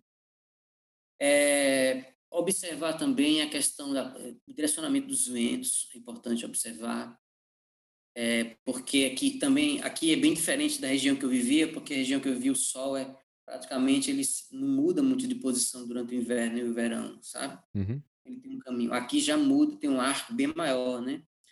Então, é, as horas de luz de um dia. Então, você, você montar sistemas que, que no verão você diminua a incidência solar e no inverno você favoreça, e aí você pode favorecer, em vez de ser assim, tudo, fazer andar, fazer rampas, né? Árvores mais altas, onde pegue mais o sol, e, entendeu? E criar novas, novas formas de, de sistema, não ficar só preso naqueles que a gente vê no, no YouTube. Mas, assim, e muitos são replicados, né? Replicado, replicado. Então, quando você quer criar essas formas de acordo com a geografia do lugar, de acordo com a temperatura, o clima, os ventos, a posição do sol, a época do ano, tipo de planta, se vai cair as folhas no inverno ou não, né? Então, é, observar esses elementos da natureza e aí você compor o seu sistema. Vai errar? Vai, de certeza. Mas você também, se você partir por aí, você cada vez erra menos, né? E, e lá em Penedono, por exemplo, é, a gente teve, os pés de maçãs estavam plantados, eles é, foram plantados várias vezes durante alguns anos e morriam e não iam para frente. E a gente implantou um SAF no ano passado e colocou a macieira junto com outras coisas e plantamos diversas né? E ali fizemos um sistema e as macieiras atravessaram períodos, então cresceram. A gente tem as fotos assim, de um ano depois e a explosão de vida que daí, todas saudáveis, não, não tem uma folha doente assim. Sabe? Então, é, já começou a aparecer os pássaros que comeram as maçãs antes da gente, né? Mas, assim, alguém, alguém ganhou alguma coisa no sistema. Então, assim, a, é, e assim que tiver mais opções, os pássaros podem deixar algumas para a gente também. Então, assim, é isso que está acontecendo.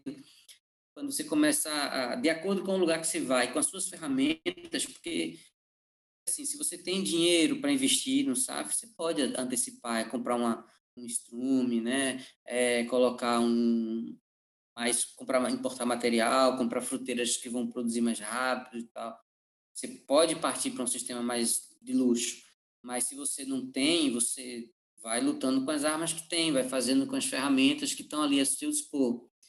Então, é, é observar a natureza do lugar e entender como funcionam os processos. E aí, hoje em dia, tem muita coisa para você ler. Quando eu fui fazer a minha dissertação, eu nunca li tanto sobre agrofloresta como eu li nesses tempos, né? Porque eu tive que fazer um trabalho que tinha fundamentação e eu, muitas das coisas que eu já fazia, eu aprendi com alguém dizendo, eu fui ver num trabalho publicado, um trabalho assim, tese de doutorado. Então, então é, hoje tem muitas teses de doutorado, tem dissertação de mestrado, tem muitos trabalhos até mesmo da própria Embrapa, que tem unidades demonstrativas. Tem sistema agroflorestal em diversos biomas também. É, por exemplo, se a gente fosse trabalhar num bioma mais seco, técnicas como usar um hidrogel feito com, com palma ou com aquele a figueira da Índia, né? Uhum. Você sabe o que é o hidrogel? É um, é um, não sei se você já ouviu falar nisso também. Não, por acaso não. Algum já ouviu. Em lugares muito secos, você compra um produto que, quando você bota um pouquinho de água ali, ele, ele cria um, um gel e fica soltando a água aos poucos. E ela, ele fica, aquilo ali fica enterrado junto com a planta, sabe? Hum. É caro aquilo, e chama hidrogel. É, e, e, aí a planta consegue atravessar períodos de seca, porque tem ali aquela fonte de água que está ali no pé da raiz, né? Mas, quando você usa, por exemplo, cactos, né, como o exemplo figo da Índia, os pedaços grandes, ele, ali contém água e contém o gel da babosa, por exemplo, que é a aloe vera, né? Contém esse gel. Então, se você corta aquilo, na hora que você preparar o, a cova, o berço, né, como se diz, para plantar e você, no fundo, você bota aquilo ali, você a planta vai ter uma nutrição, além da cobertura que você faça. Então, existem muitas técnicas que não é específica só da agrofloresta, é da agroecologia como um todo, e contribui para que você possa trabalhar em ambientes mais secos? É, plantar essas, essas aloe veras, que têm estruturas foliares assim, e captam o orvalho da noite, e aquilo ali, a, a, fim, do, ao fim da noite, aqueles correm, elas servem como um, um microespessor, né? vamos dizer assim, um, um gota a gota natural. Então, se você planta uma fruta colado, juntinho assim mesmo, de uma planta como essa, ela vai irrigar a outra, né? Assim, é você entender a, a geografia, o clima do lugar e, e assim, botar a cabeça para pensar, né? E, e, e, e uma coisa assim, a, a ligar a intuição, porque a intuição é, é, é a chave da, da, da, conexão né, que a gente possa ter com a natureza, é pela intuição. Uhum, boa, boa, boa. E, por exemplo, tu achas, recomendarias alguém que está neste momento a começar do zero, recomendarias a tentar criar um sistema mais simples ao início e depois ir, ir tornando mais complexo ou, ou mandávamos de cabeça para algo mais complexo e íamos vendo o que é que ia funcionando? Olha, eu acho que aí vai da, da, da capacidade, da criatividade de cada um, né? É, eu, não, eu não recomendaria que a pessoa simplifique muito, correndo o risco de, de faltar com alguma coisa, né? Acho que também assim, é, é experimentar, é experimentar, é, é saber se também é, é, é, ler bastante um pouco antes, né, de tudo, procurar alguma coisa e conhecer um pouco mais da, das plantas, estudar sobre as plantas, né? Estudar sobre os ciclos, o ciclo do etilênio, o ciclo do carbono, o ciclo né, do, do, hidrogênio, não só assim, entender um pouco fotossíntese, hoje está tudo, né, ver videoaulas, estudar, entender um pouco o mundo da ecofisiologia das plantas é interessante assim para todo mundo, uhum. para você também não cometer erros muito primários, né? E, e aí pronto, e aí é, é a base, a base assim, vamos assim, da, da decisão assertiva é o conhecimento, né? Sim, basicamente o, o que está a dizer é entender a lógica da coisa, como é que o todo funciona e depois ir testando. E testando, experimentando, né? E vendo como é que funciona, né? Eu quero, por exemplo, eu, eu vamos dar um exemplo, eu quero plantar é, maçãs, né? Então, se eu vou plantar maçãs, eu vou estudar um pouco, claro, sobre a macieira, não, mas não só a macieira agora, mas as macieiras em seu período, aonde é que ela vivia? Aqui? Aonde, qual é, da onde era originária? É, como é que, quem era, como era a floresta que ela vivia? Em que região? Então, então se eu começo a entender ela precisaria daquelas condições que assim o Ernest fez com o cacau, por exemplo, né? Ele tem sérios, cacau, o Brasil teve sérios problemas naquela região que ele viveu. Tem uma, uma doença chamada vassoura de bruxa, que era um fungo que acabou com, com, com o cultivo de cacau, assim, dizimou grandes plantações. E, assim, é uma coisa, foi assim... E, e ele começou a, a, a buscar variedades, assim, mais antigas, começou a buscar é, a ver aonde é que o cacau vivia realmente, o seu, a sua, seu ambiente natural, sua casa, onde é que é, onde era a sua casa mesmo. E aí, que as, às vezes a gente tira as plantas da casa dela e bota lá, né, no meio do quintal vazio, sem ninguém. Então ele começou a ver onde é a casa e, e construiu a casa para elas, né, que é a casa floresta. Construiu a condição. Então, você quer a cultura, quer a cultura principal, eu quero plantar isso. Aqui na região da Bem, então vou fazer assim. Aqui da Bem maçã dá.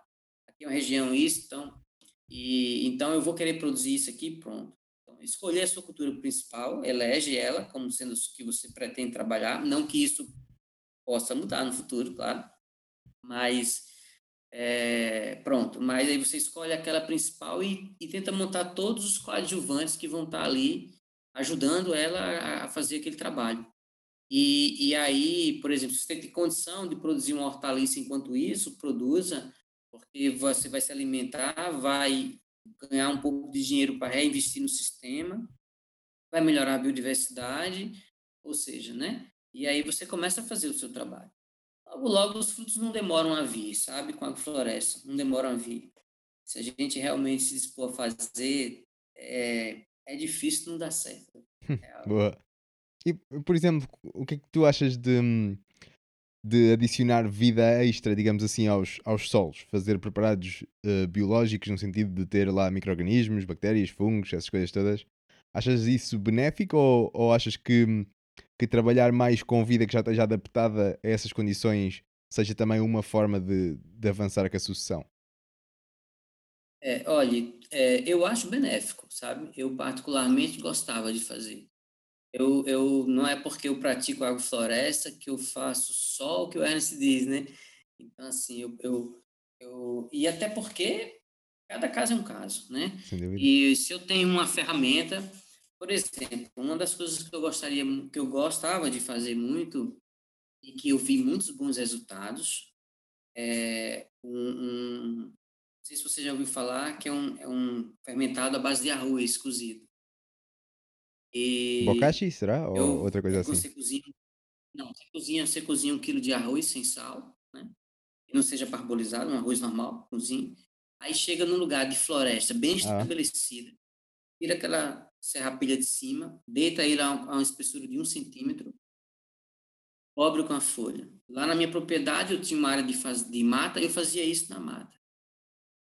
Com 10 dias, depois eu ia buscar, aqui você tem que ver, né, dependendo da época do ano, você, eu colheria, tinha várias cores, tinha rosa, azul, meio vermelhado, meio amarelado, tons mais amarrons, assim, ou seja, tinha uma diversidade de cores de, de fungos diferentes vivendo naquilo ali. Pegava aquilo, misturava com açúcar é, para dar energia, colocava água para criar um espaço para aqueles, aquela, aqueles micro-organismos se multipliquem, ou seja, eu criava um meio de cultura, né? E aquilo, no, no outro dia, eu, antes de implantar um SAF, eu, eu pulverizava a área com aquilo.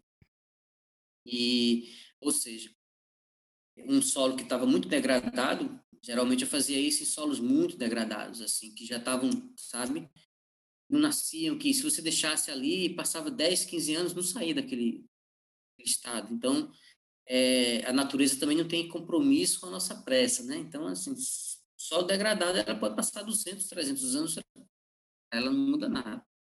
Então, mas para a gente que às vezes comprei, quando eu comprei a terra, eu não sabia, mas o dono anterior tinha pego a, a terra boa e, e raspou para vender para hum. campos de futebol, sabe? Uou. Então ele, ele vendeu a terra boa e deixou a gente com. Então, quando eu cheguei lá, a fazenda tá aquela coisa, mas assim, o solo, a região era de uma, de uma terra que dava bem, mas aquela fazenda especificamente foi assim triste nesse aspecto, né? Então, é, o que é que a gente fez? A gente pegou, inoculou vida, né? Colocou matéria orgânica aí, muita matéria orgânica com podas de, de árvores com, uma, com incremento mesmo de estrume inicial que a gente tinha e colocou isso, é, essa, essa, essa biologia, melhorou a biologia do solo, deu um, vamos dizer assim, um inoculor, né? Inoculante, colocamos inoculante de, de vida. E aí, ó, as agroflorestas eram muito mais rápidos os resultados. Sem dúvida. E, claro, se você tem condição de fazer, usa. Eu gosto muito de biofertilizantes, aprendi, como eu disse a você no começo, antes mesmo da faculdade, Eu tinha um senhor que eu acompanhava ele, ele criou, o nome dele chamava Daniel Amparo, não sei nem se, se, ainda, se ainda vive, mas ele aprendeu a fazer uns biofertilizantes fantásticos e ensinou muita coisa de biofertilizante. Eu gostava muito. Então eu sempre sempre usei, sabe? Então assim, aqui eu uso, aqui eu não usei ainda, mas mas lá eu usava bastante. Sim, sim, parece ser... você pode usar tudo que some, entende? Tudo que você possa fazer que some, que não vá prejudicar ou que não vá tornar aquilo uma, uma, uma bengala para você ficar dependente daquilo, né? Mas tudo que some, eu acho que pode ser usado, sabe? Não tem um... Sem dúvida, faz todo sentido, é. não é? Até porque, por exemplo, uma é. das formas das plantas adquirirem os nutrientes, por exemplo, é através da vida. Porque não colocarmos logo essa vida lá para trabalhar com elas? É? Claro, e depois, claro. ainda por cima, trabalharmos com diversidade de plantas ainda faz mais sentido. São diferentes micro-organismos vão estar a ser alimentados e blá blá blá. Isso faz, faz muito sentido. E, e esses micro-organismos têm uma função muito grande que é na decomposição da matéria orgânica. Né? Então, se você coloca é, um, uma palhada, uma madeira, uma, um material triturado, é, tá, se, quem vai fazer aquele trabalho de decompor aquilo são os micro-organismos do solo. Então, quanto mais micro-organismos você já tem iniciado ali, mais rápido será esse trabalho e mais eficiente. Então, esse, esse, essa inoculação inicial ali, ela, ela, digamos assim, dá um efeito muito bom. Porque você dá, bota o microorganismo e dá alimento para eles. Uhum. Aí você desencadeia. Ela que vai deixar aquela parte que está é, indisponível agora, vai ela que vai disponibilizar, vai solubilizar isso para que as plantas possam absorver na água né, do solo. Então, é, tudo que é feito para ajudar é bem-vindo, né? Sem dúvida, sem dúvida. Lá está depois. Eu acho que uma das coisas que eu, que eu costumo dizer bastante e repetir para ficar o ponto bem assente é que não existe apenas uma solução para fazer algo. As agroflorestas não são a solução, são mais uma. E se nós adicionarmos a agrofloresta com, com outras soluções e intercalá-las todas, aí, aí sim se calhar vamos conseguir uma, uma mudança bem, bem radical no bom sentido. Isso, lá está, lá está, irmos mais ao caminho da, da sintropia, adicionando mais ferramentas em vez de usarmos apenas uma. É, exatamente, exatamente. E assim, é, o Ernst assim, veio, mostrou um caminho, mostrou uma forma de se trabalhar. E, mas não chegou ao fim, né? Assim ele não chegou e é só é, não para aí, entendeu? Então é, ele ele plantou a semente das, da da sintropia e da, da agrofloresta e isso está crescendo. Para você ter uma ideia, quando eu aprendi a fazer agrofloresta há 17 anos, 18 anos atrás, a gente Nunca ouvi falar de plantar hortaliça, de fazer não sei o quê. Era abacaxi, era feijão de porco, era fazer coisa. Era muito. Era até era meio diferente do que a gente faz hoje, na real. E, e não que seja melhor ou pior. É, que naquela época era a gente fazia assim, foi o que a gente aprendeu, e depois o, o próprio Ernest vem cada dia trazendo mais coisas. Cada dia ele aprende, ele ensina, né? Então ele está constante nisso, assim, sabe? Atualmente ele está é, é, tá dedicado também a, a criar é, máquinas, assim, a, a ferramentas que possam ser utilizadas na agrofloresta. Então, assim, é um passo bem mais, né? Sem dúvida. Isso ele não iniciou quando ele tinha, no começo da fazenda dele, que era um facão. A gente muitas vezes ia para o mato com, com um facão, só. E a gente trabalhava assim com facão, era a única ferramenta que a gente usava. E, e assim, e ah, não que hoje eu vá fazer isso. Nossa, aqui a nossa realidade também é diferente. Aqui eu acho que a mecanização ela tem que entrar na floresta mesmo, sabe? Até porque é, se a gente novo agricultor que vai daqui nas novas gerações não pode ser aquela pessoa que com 35, 40 anos está com a mão toda estourada de calo, com dor nas costas e que não consegue. Sem dúvida. Né, não Temos que usar as ferramentas que temos hoje em dia, não é? Para, nos, para termos melhor qualidade de vida também. Claro, Claro, então a gente tem que usar a tecnologia, a gente tem que usar as ferramentas que a gente pode, a gente tem que dar uma inteligência maior, uma eficiência maior ao nosso trabalho, né? Então, é, claro, sempre tendo como pilar a, o respeito à natureza. Então, se a gente, nada que a gente, nada de nenhuma prática que a gente vá fazer que degrade a natureza justifica. Uhum. Então, o nosso fiel, assim, da balança é, o, é a natureza, é fazer como ela, né? E aí, pronto. Dentro disso, meu amigo, a explorar. É. E É por acaso, aí. pegando nisso, o que é, qual é que é a tua perspectiva no sentido de, de revirar os solos, por exemplo? Achas que, claro que se fizermos sempre, sempre, sempre, lá está, é a mesma ferramenta para a mesma coisa, não vamos ter bons resultados, possivelmente. E conseguimos ver isso por aí, por esse mundo afora. Mas, por exemplo, quando é que tu achas que é vantajoso fazê-lo, por exemplo? Se achares que é. Olha, inicialmente, quando você vai trabalhar, revirar o solo, é, muitas vezes, assim, dependendo do que seja, eu não sou muito favorável. Mas você, por exemplo, é, depende, se for uma coisa mais superficial e, e que você é, consiga, naquele, naquele momento, você precisar fazer, até para fazer um canteiro de hortícolas, né? Então, claro que é, mas, mas tornar isso, por exemplo, repetitivo sempre e, e sempre destruindo e sempre aí é mais é mais eu acho que não, mas também não sou contra de você em algum momento no início mecanizar, entendeu? Evidentemente que e sempre buscando que esses processos sejam assim, se for uma única vez, depois você já ir né, melhorando. É, por exemplo, lá a gente passou o, o primeiro a gente passou uma, uma, fresa superficial ali, camada de coisa de 20 centímetros, mas o solo estava totalmente assim já mais sem nada produzindo. Então a gente limpou, preparou, fez uma adubação um estrume, uma palhada, fui preparou os canteiros, deixou aquela cama bem feita.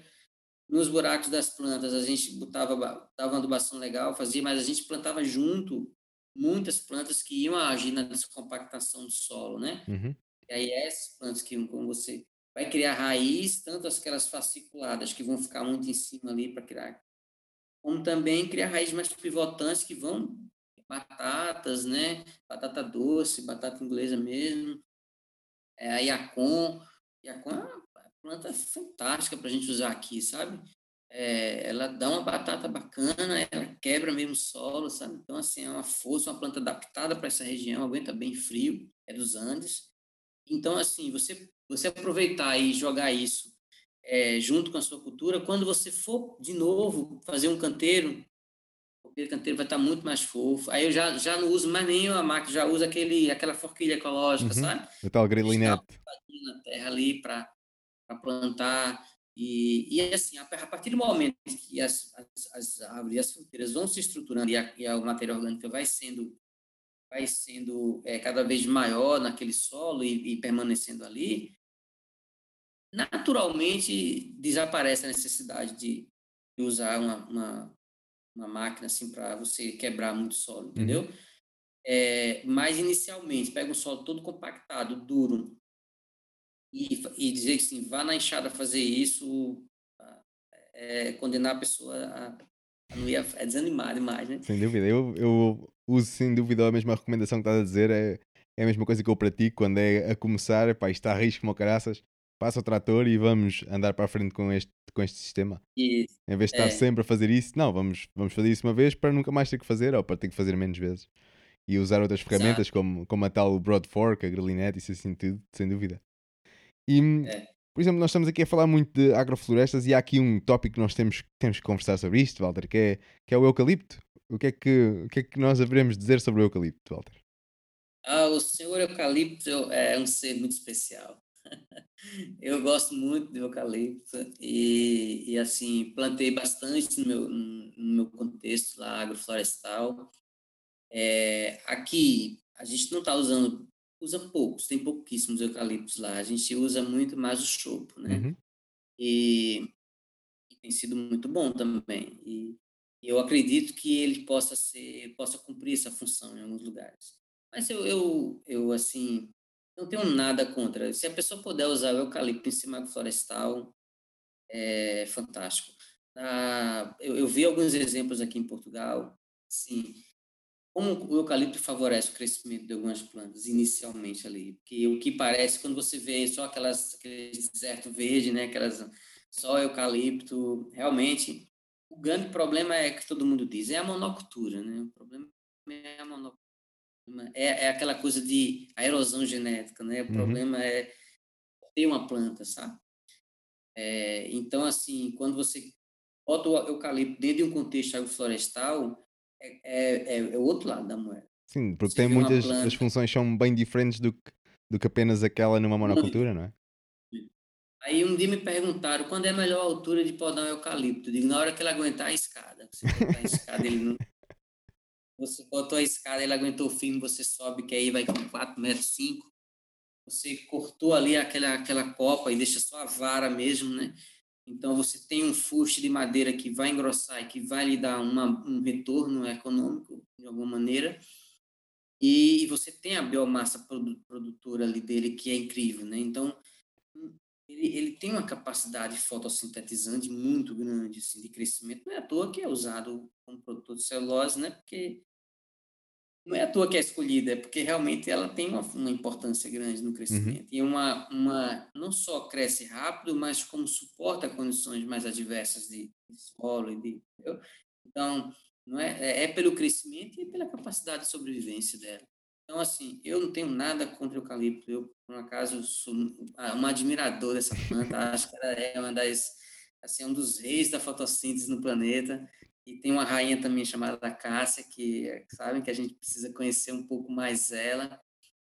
E, e, e acho que um sistema e as acácias estão aí, né, mostrando para todo mundo. Ela, toda planta tem uma função na natureza, ela vem cumprir uma função.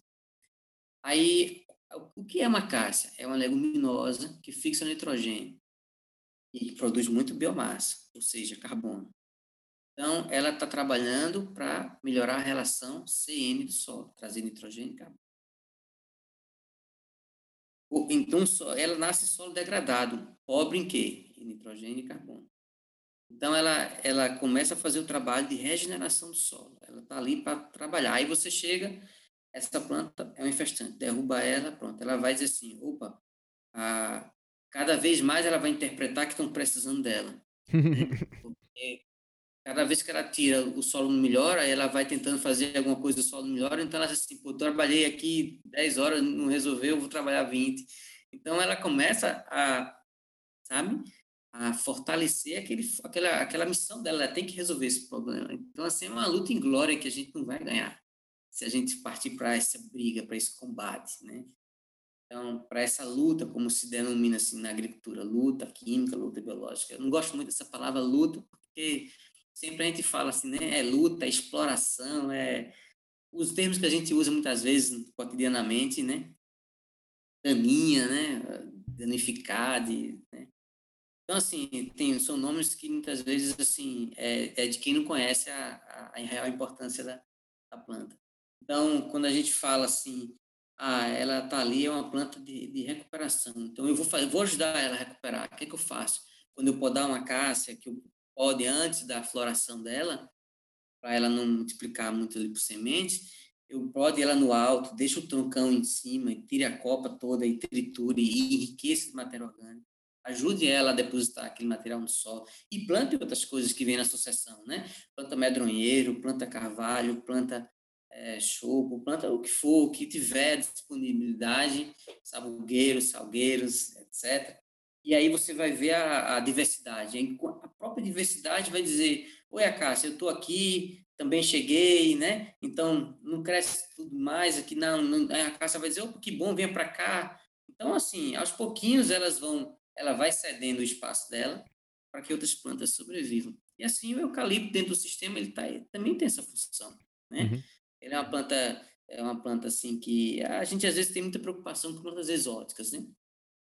Mas é, é que a gente come hoje aqui que não é exótico, né? De onde veio a batata, de onde veio o arroz. O tomate e tantas outras coisas. Tomate também, então assim, né? O milho.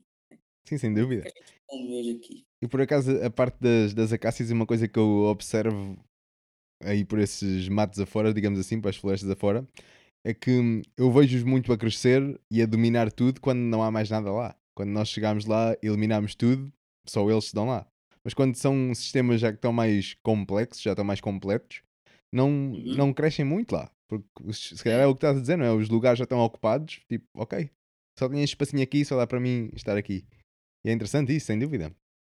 As plantas cumprem uma função. Quando ela tá, quando ela, toda planta é assim, quando ela cumpre a função, ela tem que sair do sistema. Se você segura ela é, a mais, ou se você quer tirar ela precocemente, alguma coisa não vai dar certo. Então, é, também faz parte do conhecimento da agrofloresta você entender o momento que entra e que sai alguma planta. Uhum. Sim, lá está a tal história da sucessão, não é? É a sucessão. A sucessão há plantas que só vão se adaptar aqui, mas no próximo passo já, já não tem o, o ambiente para elas. É interessante exato, isso. Exato.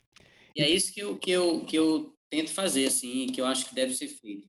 Uhum. É a gente trabalhar atentos aí à sucessão e aí não, não perpetuar. Tipo, ah, eu quero produzir eternamente hortaliça. Então você vai travar o sistema. Né? Uhum. Vamos, ter que, uh, vamos ter que atrasar sempre. É, aí então se você persiste naquilo, eu, eu, você vai segurar o sistema. Então você não vai estar, a sua, a sua intromissão ali já não vai ser benéfica, né?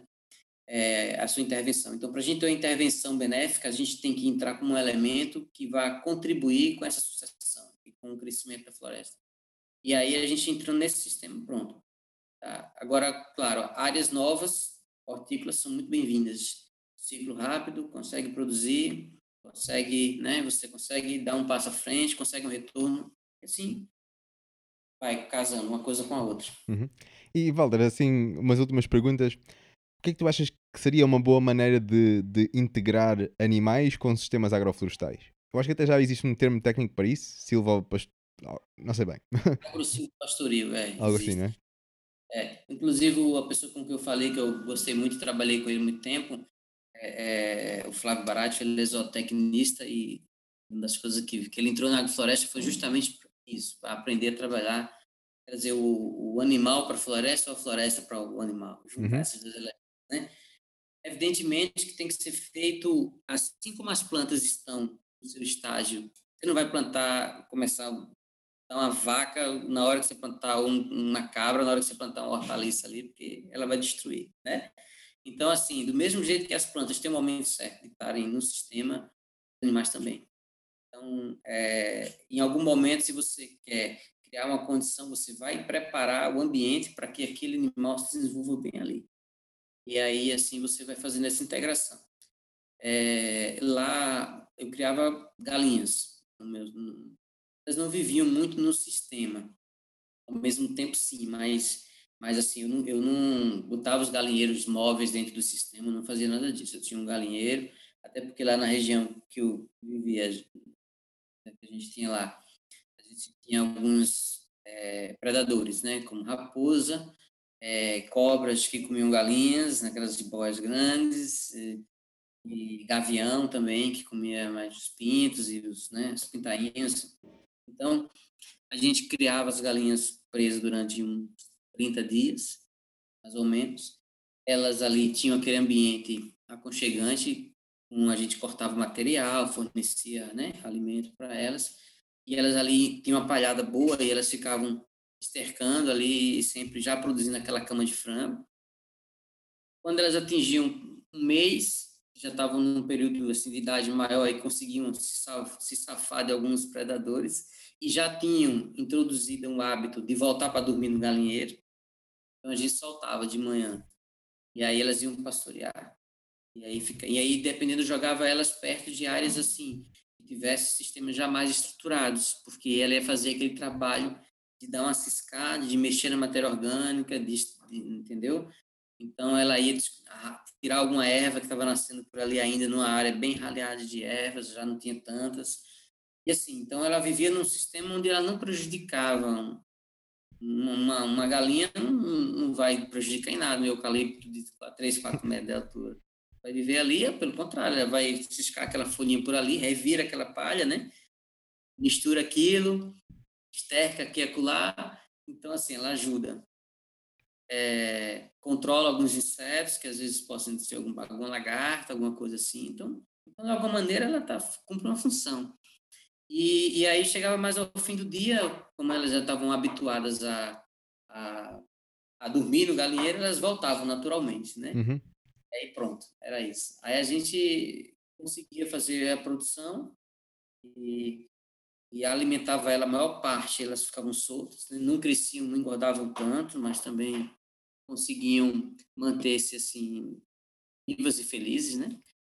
Esses foram os animais que eu mais criei em sistema florestal foi galinha. Boa. Lá não, não tinha muitos outros, outros bichos, então não tenho muitas experiências assim. mas vi alguns agricultores criando cabras também, mas nesse mesmo sistema.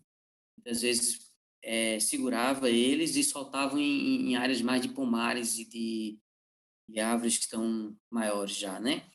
Eles não entram logo no, no comecinho de uma área, não, porque aí é... Pode ser um desastre.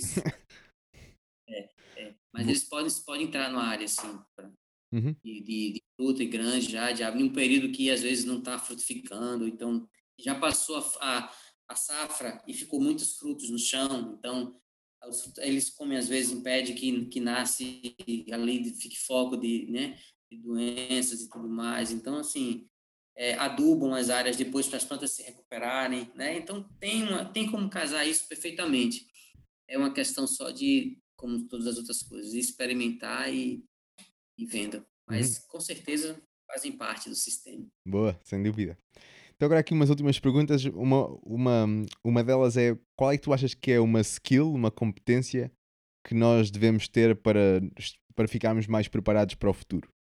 Que é que tu achas que é algo que nós devíamos de, de aprender para, para nos tornarmos mais resilientes para o futuro?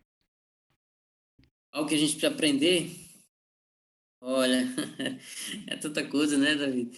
Mas assim, é, é começado. Eu acho que a gente tem que ver o lado mais da é, o que, é que eu posso fazer e fazer alguma coisa. Né?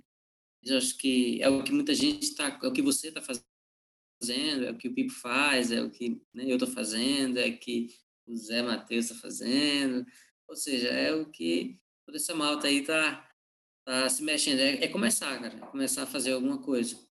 E, e claro, e assim, se a gente puder ficar sempre, sempre se avaliando e, e avaliando o contexto, assim, para diminuir hábitos muito consumistas, tentar, tentar sempre, sempre aproximar o que a gente acredita do que a gente faz. Isso que eu acho que a gente tem que não que, não que eu faça tudo que eu acredito, entende? Eu não posso dizer assim que eu não, não sou uma pessoa que ainda tenho meus vícios de costume, de, de consumo e tudo mais. Então, assim, mas é, à medida e eu caminho em direção ao que eu desejo ser, eu vou me encontrar. Sem dúvida, lá está. É uma sucessão também, é um processo. Gosto é disso. É boa. Começar, malta, toca a começar, sem dúvida. Um é boa, uma boa coisa a dizer. Uh, Walter, onde é que a malta te pode encontrar? Olha, uh, assim, agora com essa, essa incerteza, né? A gente está mais em casa aqui na Lusana, próxima a Coimbra. Mas, assim, no coletivo, somos Agrofloresta, uma página no Facebook, a gente tem como contactar com a gente por lá. É, aqui e lá eu estou viajando em algumas quintas e prestando consultorias, e quando essa situação da pandemia equilibrar melhor e, e, e a gente conseguir se reunir, a gente deverá fazer mais workshops, né? E também é uma tendência da gente fazer alguns trabalhos meio online, meio no campo, né, para poder atender mais assim. E pronto, eu acho que por aí a gente eu tô fazendo um trabalho na Quinta do Monte, que é em Penedono, faço um trabalho lá na Quinta da Manguela, que é em Santo Tirso. Estou começando um trabalho na Quinta da Machamba, que fica aí perto de Nazaré, ou por ali, Batalha, aquela região ali mais, né? Hum, pertinho daqui, perto aí do, é, por ali. E é Portimós, né? Hum. É, pronto. E, e mais, assim, tem algumas outras que eu estou em negociação para começar algum trabalho, mas assim, e quando eu não estou aqui, estou no Brasil, trabalhando lá também. Boa, boa. Boa, fixe. É. Então, Valder, a última pergunta que eu tenho aqui para ti é muito simples. Imagina que o microfone por qual estás a falar estava ligado a todos os ouvidos das pessoas deste mundo, ou seja, de todos os, os quase 8 bilhões de pessoas vão ouvir o que tu vais dizer e vão entender o teu português perfeitamente. Por isso, qual é que seria a mensagem que tu gostarias de passar a essas pessoas todas? É, a gente olhar o lado cheio do copo. Boa cena. É, a gente olhar, não ver o que está faltando, ver o que já tem e o que a gente pode fazer. Então, é, é, é, é a gente se humanizar mais, né? Poucos. Mais entender isso, né? Porque eu acho que quando a gente fizer isso, a gente vai abrir mão assim de muitas coisas que estão nos desviando do caminho. Então, então é isso, tá vendo? Boa, Vamos gosto disso. Gosto disso. Vamos olhar para o copo meio cheio e vamos também começar. Essa é a cena. Isso. Começar a fazer. Exatamente. Boa, brutal. Uh, Walter, muito fixe. Muito obrigado aqui por este tempinho que, que nos deste aqui. Muito fixe tudo isto que falamos aqui, toda esta conversa. Muito obrigado mesmo. Hein? Ah, obrigado eu também, Davi, pelo convite. Parabéns pelo seu trabalho aí, tá? É, boa sorte, continue firme. Sempre que precisar de mim, eu quero estar pronto para lhe atender. Boa, sem dúvida que acho que vamos fazer umas coisinhas juntos. Muito fixe. E malta, vocês estão aí a ouvir ou a ver-nos. Muito obrigado por estarem aí. Muito obrigado por terem assistido a mais uma conversa aqui no Show do Val. Já sabem que isto vão ser conversas semanais, por isso todas as semanas vamos ter uma nova conversa e vai ser brutal, malta, de poder partilhar estas perspectivas, como hoje partilhamos esta perspectiva do, do Walter Santos, brutal mesmo. Por isso, Obrigado por estarem aí. Sigam o Walter por todos esses caminhos todos e todos esses trabalhos que ele anda a fazer. Vejam o Somos Agrofloresta no Facebook. E nós também, também nos podem continuar a ver. Podem ver o nosso projeto mãe em possíveissoluções.com. É isso mesmo, possíveissoluções.com. E a nossa Escola das Soluções, uma escola online em escoladasoluções.com. Porque se vocês quiserem aprender algumas das coisas que nós falamos aqui, não todas ainda, porque lá está, eu só ensino o que eu, que eu pratico e eu ainda não pratiquei tudo, por isso não tenho muita coisa para praticar e aprender. Mas algumas delas vocês já podem aprender na nossa escola das soluções, seja produzir cogumelos, seja produzir, terem a vossa própria hortinha e começarem a criar alguns dos vossos alimentos, isso tudo, em tudo trabalhando com a agroecologia, com os sistemas vivos, digamos assim, que falámos aqui um pouco. Por isso, se vocês quiserem aprender isso tudo, está lá também na nossa escola das soluções, escolasoluções.com e é isto, malta. Por isso, muito obrigado por estarem aí. Sigam o Walter e já sabem, olhem para o copo meio cheio e comecem. Essa é que é a cena. Muito obrigado, Walter. Obrigadão. Este é o show do Walter. Este é o show do Walter.